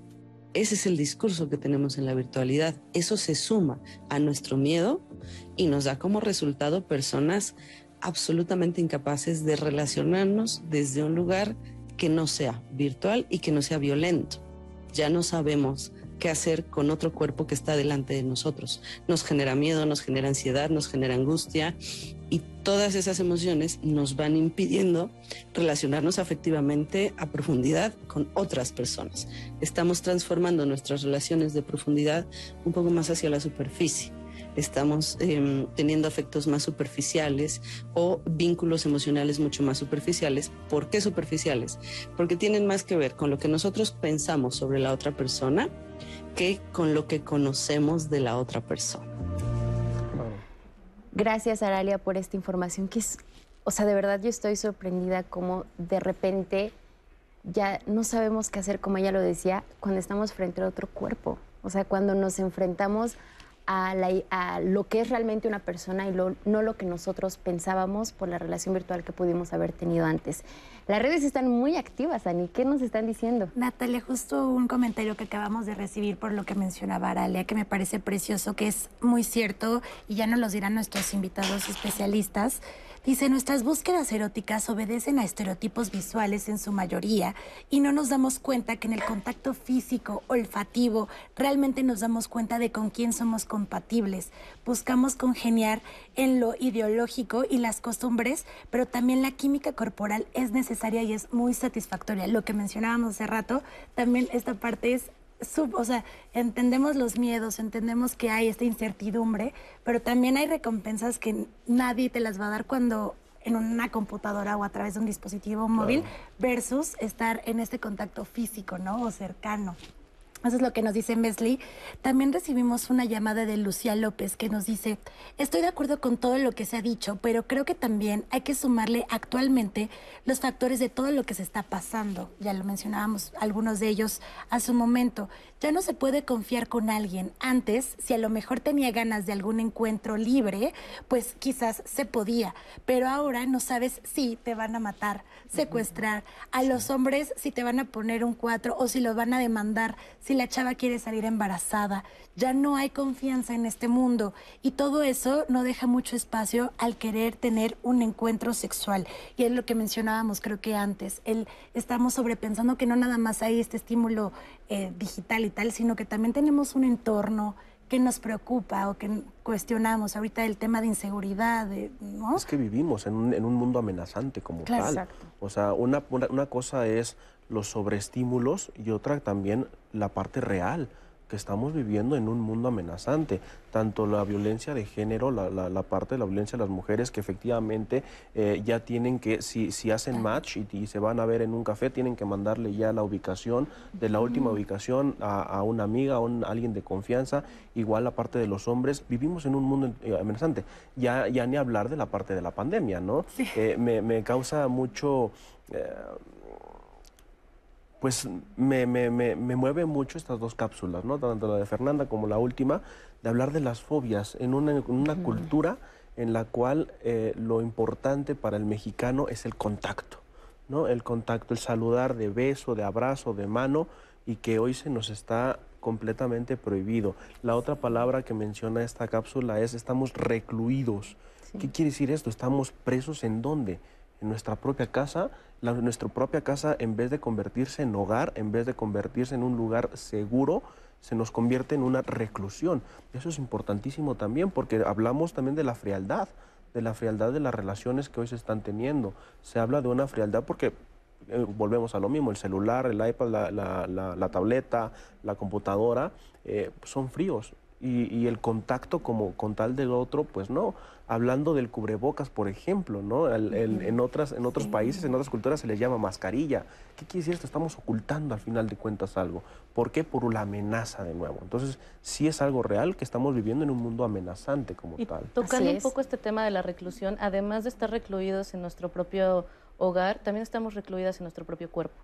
Y eso es bien importante tomar en cuenta, porque si bien sí es, eh, hay una exacerbada violencia sexual y de género, particularmente una violencia hacia las mujeres, eh, no es, ¿cómo explico? Tenemos que tener eh, claro que también esta sobreconciencia sobre esa violencia es un mecanismo sociocultural patriarcal para mantener a las mujeres encerradas en sus cuerpos, encerradas en sus casas y no puedan tener, no puedan compartirlos y no puedan eh, ejercer su sexualidad de una manera placentera. O sea, porque se está poniendo en manos de las mujeres que nosotras nos tenemos que cuidar, o sea, en lugar de decir, bueno, ustedes no agredan. Es una de las partes y a lo largo de la historia han habido, han habido diferentes discursos que hacen que las mujeres tengan demasiado miedo a vivir su sexualidad y entonces la, la transformamos en amor y terminamos diciendo el amor es más importante que el sexo una de las realidades es que hay demasiada preocupación en tener citas en línea y demás. Ahora, tocas un punto muy importante, cómo debemos derribar estos miedos. Y miren, no todo es tan malo. Regresando en el próximo bloque vamos a hablar de qué es lo que podemos hacer justo para perder el miedo a relacionarnos sexualmente. Quédese con nosotros en Diálogos sin Confianza.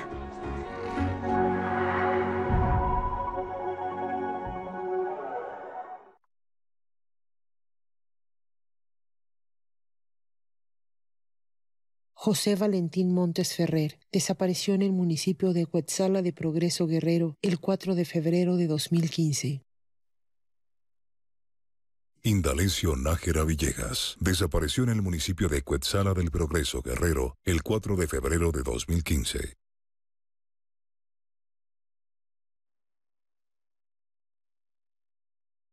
Con el PAN en la Cámara de Diputados impulsaremos que vuelva el seguro popular, las estancias infantiles, el programa Prospera y el apoyo al campo. No permitiremos que te quiten ningún programa social que hoy recibas. El compromiso de las y los diputados federales de Acción Nacional es exigir que los programas sociales lleguen puntuales, completos y sean parejos para todos los que realmente lo necesitan. Juntos pongámosle un alto a la destrucción, a la incapacidad, a los abusos y atropellos de Morena. Cuenta con nosotros. Vota por Acción Nacional. Cinco razones para no votar por el PRIAN. Uno, porque durante décadas traicionaron y robaron al pueblo. Dos, porque votaron en contra de que las pensiones y becas sean un derecho de todos. Tres, porque quieren quitar los apoyos que llegan directo al pueblo. Cuatro, porque votaron en contra de que desapareciera el fuero. Cinco, porque quieren proteger a los corruptos. No dejes que regresen. Defendamos la esperanza. Vota todo Morena. Vota por las y los diputados federales de Morena. La esperanza de México.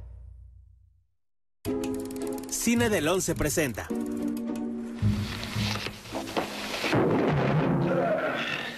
Bajé porque era algo importante. Levántese. Cárgueme. ¿No me dijo que no debo caminar? Debe comportarse con más seriedad. Ma, ¿ya empieza a regañarme como si de veras fuera su marido? Lo es durante 15 días. Se alquila marido con Elvira Quintana y Eulalio González Piporro. Viernes, 11.30 horas.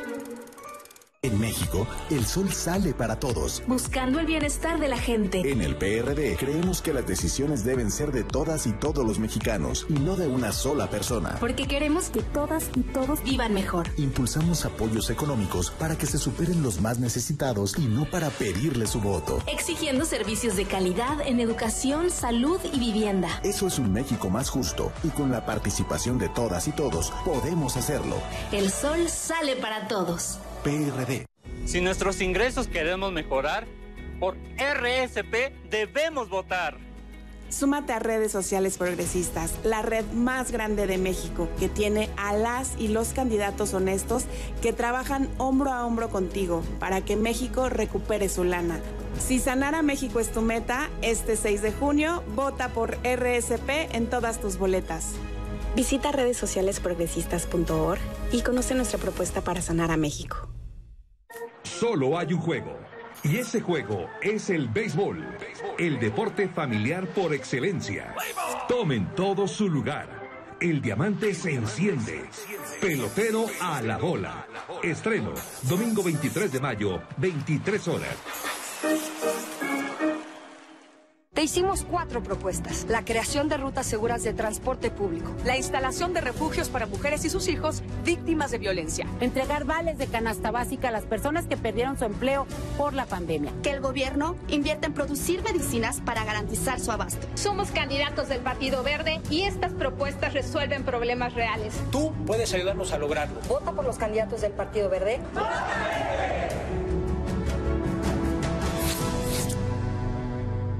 ¿Quieres que en México siga la lucha contra la corrupción?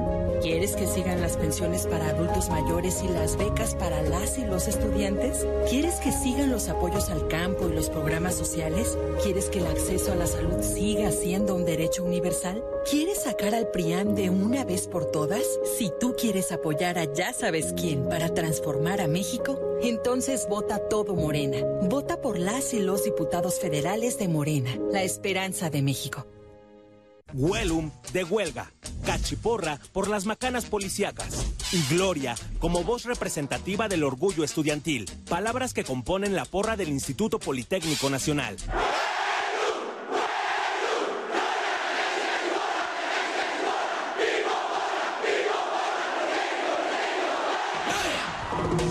...21 de mayo, Día del Politécnico.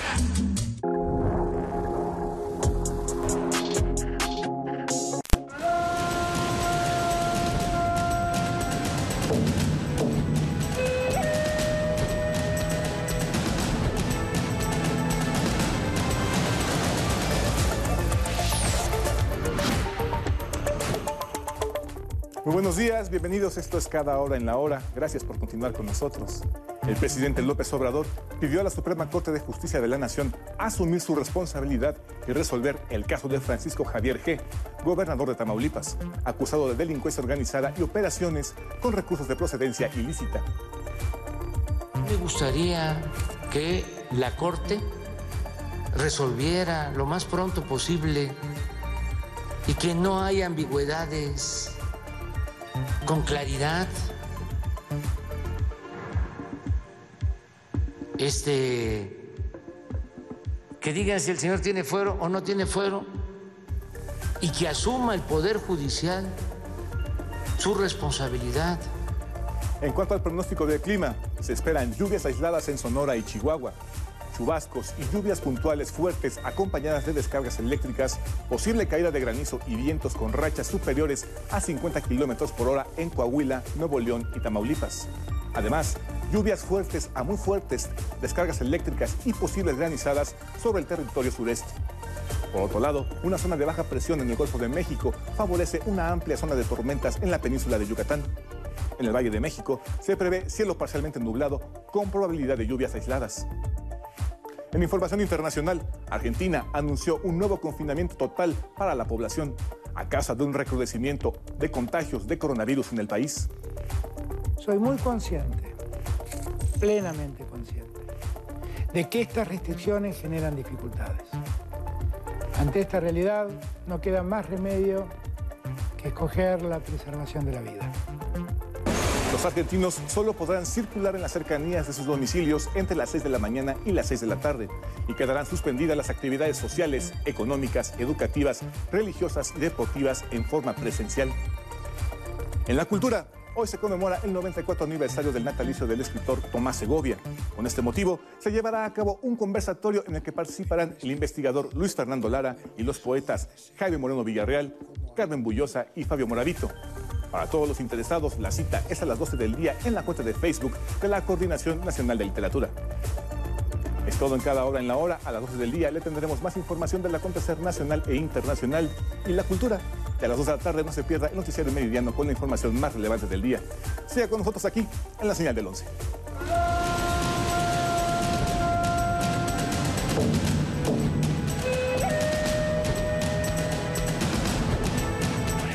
La pelota caliente está en el 11. Los Pericos de Puebla, el club histórico que vio surgir a Beto Ávila, se enfrenta con los Guerreros de Oaxaca. Toma tu lugar. Liga Mexicana de Béisbol, sábado, 16 horas. Según la compañía de contratación Michael Page, las empresas requieren nuevos talentos con habilidades tecnológicas y digitales. Soy Rocío Brauer y en la próxima emisión de Digital hablaremos de los trabajos digitales con mayor demanda. Consejos e información sobre la era digital. Sábado, 11 horas.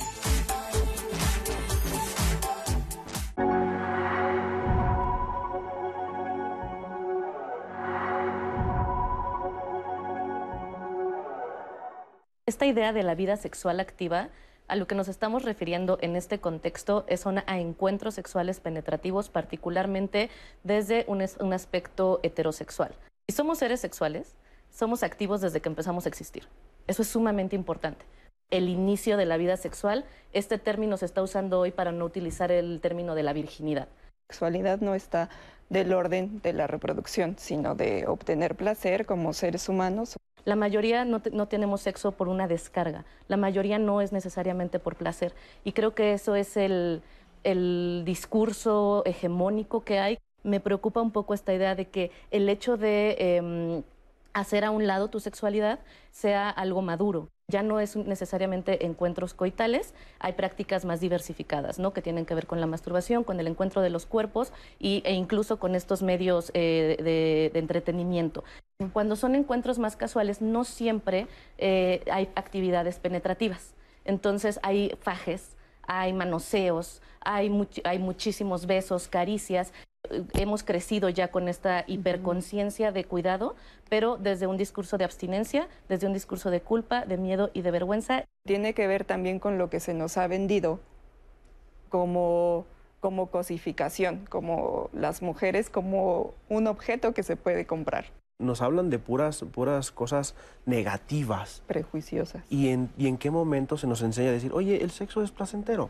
A partir de que se nos educa desde un miedo, ya hay un rechazo, uh -huh. porque representa también una amenaza. Es una amenaza en, el, en, el, en las creencias, en, la, en, el sistema como tal físico.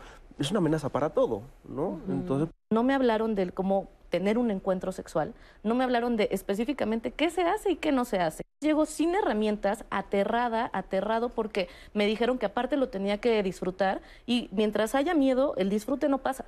Y el cuidado empieza por una misma, por uno mismo también. Me cuido, te cuido, nos cuidamos. Vincularte o animarte a tener un contacto face to face con otra persona es, implica un riesgo.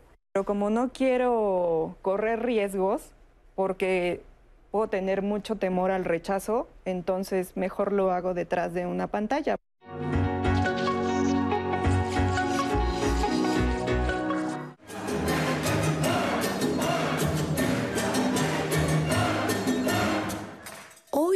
Es el Día del Politécnico y en el 11 estamos muy orgullosos de pertenecer a esta institución que apenas cuenta con 85 años de vida.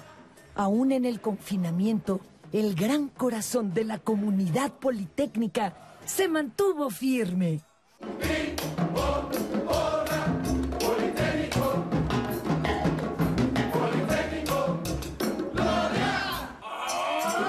Este proyecto educativo nació en 1932 cuando Narciso Basols y los ingenieros Luis Enrique Erro y Carlos Vallejo Márquez idearon la creación de un sistema de enseñanza técnica.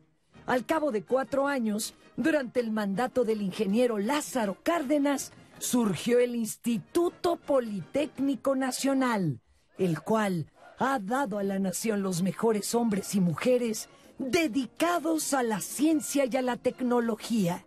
Para mí pertenecer al IPN representa uno de los máximos logros en mi vida, eh, el acercamiento y el desarrollo de amor a la ciencia y también significa un proceso de aprendizaje constante. Eso es para mí el IPN. Seguro que tú, como todos los que formamos esta comunidad, conoces los elementos que nos dan identidad y unidad politécnica. El lema, la técnica al servicio de la patria, fue acuñado en 1937 gracias al estudiante Jesús Robles. El escudo que en 1948 quedó con las siglas del IPN incorpora a su imagen la balanza que representa las ciencias sociales y administrativas, el matraz por las ciencias químico-biológicas y el engrane que representa la ingeniería y a las ciencias físico-matemáticas. El himno, el decálogo y la mascota no son menos significativos. Y si algo caracteriza al poli es el fútbol americano, del cual quedaron registros en películas.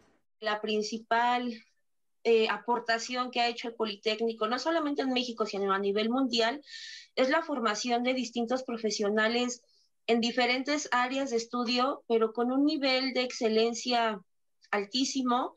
Y no solamente eso, el IPN nos enseña a tener amor a las diferentes disciplinas que nos imparte, nos enseña a tener hambre de triunfo y sobre todo nos enseña a, amar a la gente y al pueblo y eso nos hace querer ayudar siempre y seguir innovando y desarrollando diferentes conocimientos, dispositivos o, medicamentos para poder ayudar a la sociedad en general. ¿Qué te parece si hoy en el Día del Politécnico gritamos un ¡Huelum!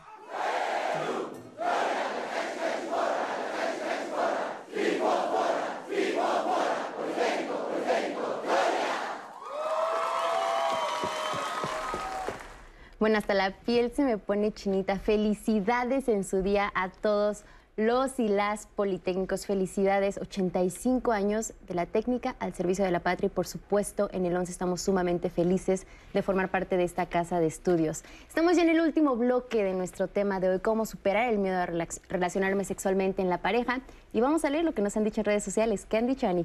Ay, Nat, pues ya estamos justo en el cierre triste, pero pues bueno, seguimos comentando aquí lo que nos mencionaron en redes sociales. Gloria Hernández también aquí cerrando un poco el programa. Quiero compartirles este comentario que me pareció muy lindo.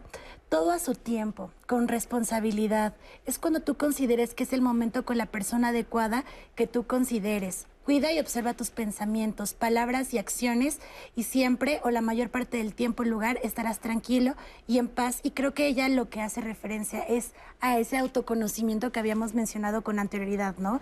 Cuando tú tengas como esa seguridad en, en este tipo de prácticas. Moncas Castro nos dice, él habla un poco por los adolescentes. Hemos hablado de los jóvenes, pero aquí tenemos este testimonio de él que dice, los jóvenes y los adolescentes vivimos presionados, algunos tantos por mamá, papá o ambos, el hecho de no entender que es una necesidad, el simple hecho de no permitir a ver a su novio o novia hablar es un poco frustrante. Personalmente inicié mi vida sexual a temprana edad y eso molestó tanto a mi mamá que recibo constantemente indirectas de su parte y el no tener un encuentro sexual con mi pareja actual, por decir ni un beso cuando estamos juntos, ya que mi mamá insiste en estar ahí todo el tiempo, es frustrante porque es algo natural y mi mamá no lo entiende y me hace sentir mal y culpable a veces da ahí un poco asco y después de sus comentarios no acepto mi cuerpo. Y es malo tener relaciones, es malo experimentar cosas nuevas de verdad. Eso nos pregunta Moncas Castro, que creo que es parte también de esta conversación, no solo los jóvenes adolescentes que antes mencionábamos también sobre este tipo de dudas. Si es nuevo, es malo que yo ejerza mi sexualidad. Tita Jiménez dice, este programa fue hecho para mí. Para mí la vida no es sexualidad. Para mí la vida va mucho más allá de una relación. No lo van a creer, pero mi pasión es viajar. Eso me da un placer que no puedo imaginar. Es increíble, pero a mí en lo particular me da vida. Es Max Pedrosa dice, yo inicié a los 14 años, con miedos, errores, poca información, pero con mucha curiosidad y compromiso. Ahora pienso que hay falta de compromiso en estas generaciones y la zona de confort nos limita mucho. Estamos cómodos en casa con estas relaciones virtuales. Víctor nos dice, tengo casi tres años con mi novia. Al principio nos relacionábamos en la intimidad bien, pero de un poco tiempo para acá la intimidad fue bajando. Empezaron los rechazos y esto ha causado en mí muchas inseguridades. No sé si algo normal o es algo normal en nuestra edad porque somos jóvenes, justo Nat, y están haciendo las cosas mal. ¿Es porque soy yo? ¿Qué puedo hacer para evitar sentirme así o que la relación no haya decadencia a pesar de nuestra poca edad? Ani, justo das en el clavo en lo que yo quería que tocáramos ahorita en el panel. Por supuesto, también le vamos a contestar a Moncas que nos preguntaba sobre si es mal el sexo, mm. pero sí me gustaría que también habláramos sobre la relación de pareja. O sea, ¿qué pasa si ya estando en pareja, si ya teniendo un vínculo de cierta manera significativo, oficial, con la etiqueta de novio o novia, de repente ya no siento la misma necesidad o mi pareja ya no quiere tener con la misma frecuencia relaciones sexuales? Si somos jóvenes. O sea, de repente, como iniciaba el programa, pensaremos que los jóvenes todo el tiempo queremos tener eh, relaciones sexuales, pero ¿qué pasa si ya no de repente? Pues creo que eso es algo que se va construyendo, trabajando dentro de la relación. Si es algo que vas, vas dejando, lo vas evitando, lo vas postergando por darle más prioridad o mayor importancia al trabajo, a las otras actividades que ya como pareja constituida en un lugar en casa, eh, vas dejando esas otras, pues eh, la, digamos que la chispa, la pasión se va a ir apagando. Entonces, puede ser que no tengas eh, un, encuentro sexual diario a la semana, pero sí que, pero sí que no es importante que no se vaya perdiendo, pues como el jugueteo, el juego sexual, el, los mensajes, las caricias, hacer las cosas que, que, pueden hacer de manera independiente, pues tratar de hacerlas juntos.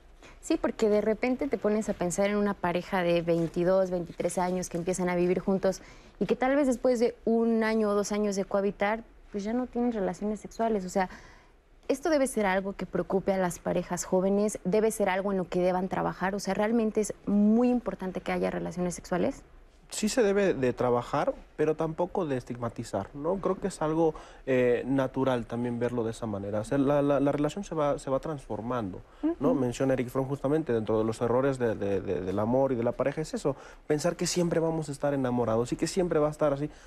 También que cansado, ¿no? también que cansada esa parte. Eh, creo que sí hay que tomarlo con la naturalidad de vida, ¿no? No siempre vamos a tener esa chispa, ese deseo sexual coital con la pareja. Eh, no, y es algo completamente natural, se va transformando quizá en jugueteos, en mensajitos, en aprovechando también la, la, parte de la, de la, actualidad en que vivimos, de las tecnologías, ¿no? que nos permite que ya no es de que si me contesta o no el teléfono de la oficina, sabemos que me va a contestar el, el, mensaje, ¿no? el WhatsApp. ¿no? Entonces aprovechar esas nuevas herramientas, ver a la tecnología también como una aliada, no, no, no tanto, no tanto como, como tan amenazante como hemos estado mencionando, ¿no? y, y, verlo con esa naturalidad que se, va, que se va transformando la pareja, la relación y la interacción entre las dos partes se va a ir transformando. Ok, Ani, me gustaría que retomáramos la pregunta que nos hacía este adolescente, ah, que el, si el sexo es malo, ¿no? Claro, decía, pues yo estoy con esta intención de descubrir, conocer con mi pareja. Incluso decía un poco del tema de besos, ¿no? Y que es satanizado en el momento cero por parte de sus padres o mamá en este caso. Entonces, que decía, es malo que yo quiera sentir eso o que quiera buscar ese tipo de, de, pues, de acciones con mi pareja. Es natural, es maravilloso, es hermoso y no en sí mismo las relaciones sexuales coitales, sino la posibilidad de permitirnos vivir nuestro cuerpo, sentir nuestro cuerpo, eh, habitar nuestro cuerpo y compartirnos con otras personas, compartir nuestros deseos, compartir nuestros placeres, eso es lo que hace maravilloso el encuentro sexual, ya sea con una persona que tienes poco tiempo de conocer, con tu novia que amas mucho, con tu pareja de mucho tiempo, puede ser con amor, sin amor, pero el encuentro sexual es eso, encontrarte con la humanidad de otra persona, independientemente de la forma de su cuerpo, independientemente de su historia, independientemente de sus genitales, tener la oportunidad de compartir nuestros cuerpos es natural es maravilloso, es, es algo positivo en nuestra salud y esto es lo que las y los jóvenes, las y los adolescentes necesitan escuchar. El sexo es bueno, el sexo es placentero, el sexo te hace crecer, te hace madurar, te hace entender la vida y entenderte a ti de formas maravillosas. Por supuesto que se va a generar una tensión y tenemos que entender, por ejemplo, me parece hermoso el testimonio de este chico eh, y entender también que más que una forma de control o de opresión por parte de su mamá, entender que de parte de las y los adultos hay mucho miedo. Hay mucho miedo. Y la única forma en que podemos transmitir, bueno, en, que se puede transmitir ese miedo es no lo hagas, eh, está prohibido, estoy aquí sentada junto a ti y entender que eso es de ella. Eso, chavas, chavos, entiendan que es de las personas adultas. A las personas adultas les toca hacerse responsables de sus temores, sus culpas y sus vergüenzas. A nosotras nos toca compartirnos, nos toca descubrirnos, descubrir nuestros cuerpos y descubrir nuestros cuerpos, siempre poniendo nuestro bienestar eh, como un, en el centro. Así es. ¿Qué más nos están diciendo en redes? Otro comentario dice, desgraciadamente hemos satanizado a los millennials, cuando muchas ideas en realidad han sido inculcadas por generaciones anteriores. desgraciadamente todo está en la cabeza de esta sociedad actual por la misma razón de las prohibiciones. Recurren a esconderse. Yo recuerdo que antes que no estábamos tan invadidos de redes sociales, de mínimos, nuestros padres conocían a nuestros amigos por su nombre. Ahora muchos padres y madres solo se preocupan por prohibir, que era lo que mencionábamos ahorita, ¿no? Creo que no es miedo, es purita precaución, nos dice Ali Gómez. Y si antes tenías que protegerte, ahora más con el coronavirus y van a tener que estar preguntando realmente ahora si estás vacunado. Antes eran otras preocupaciones y ahora lo que le tienes que preguntar si tienes a una pareja es si está vacunada o foto de la vacuna, si no, no cuenta. Comprobante.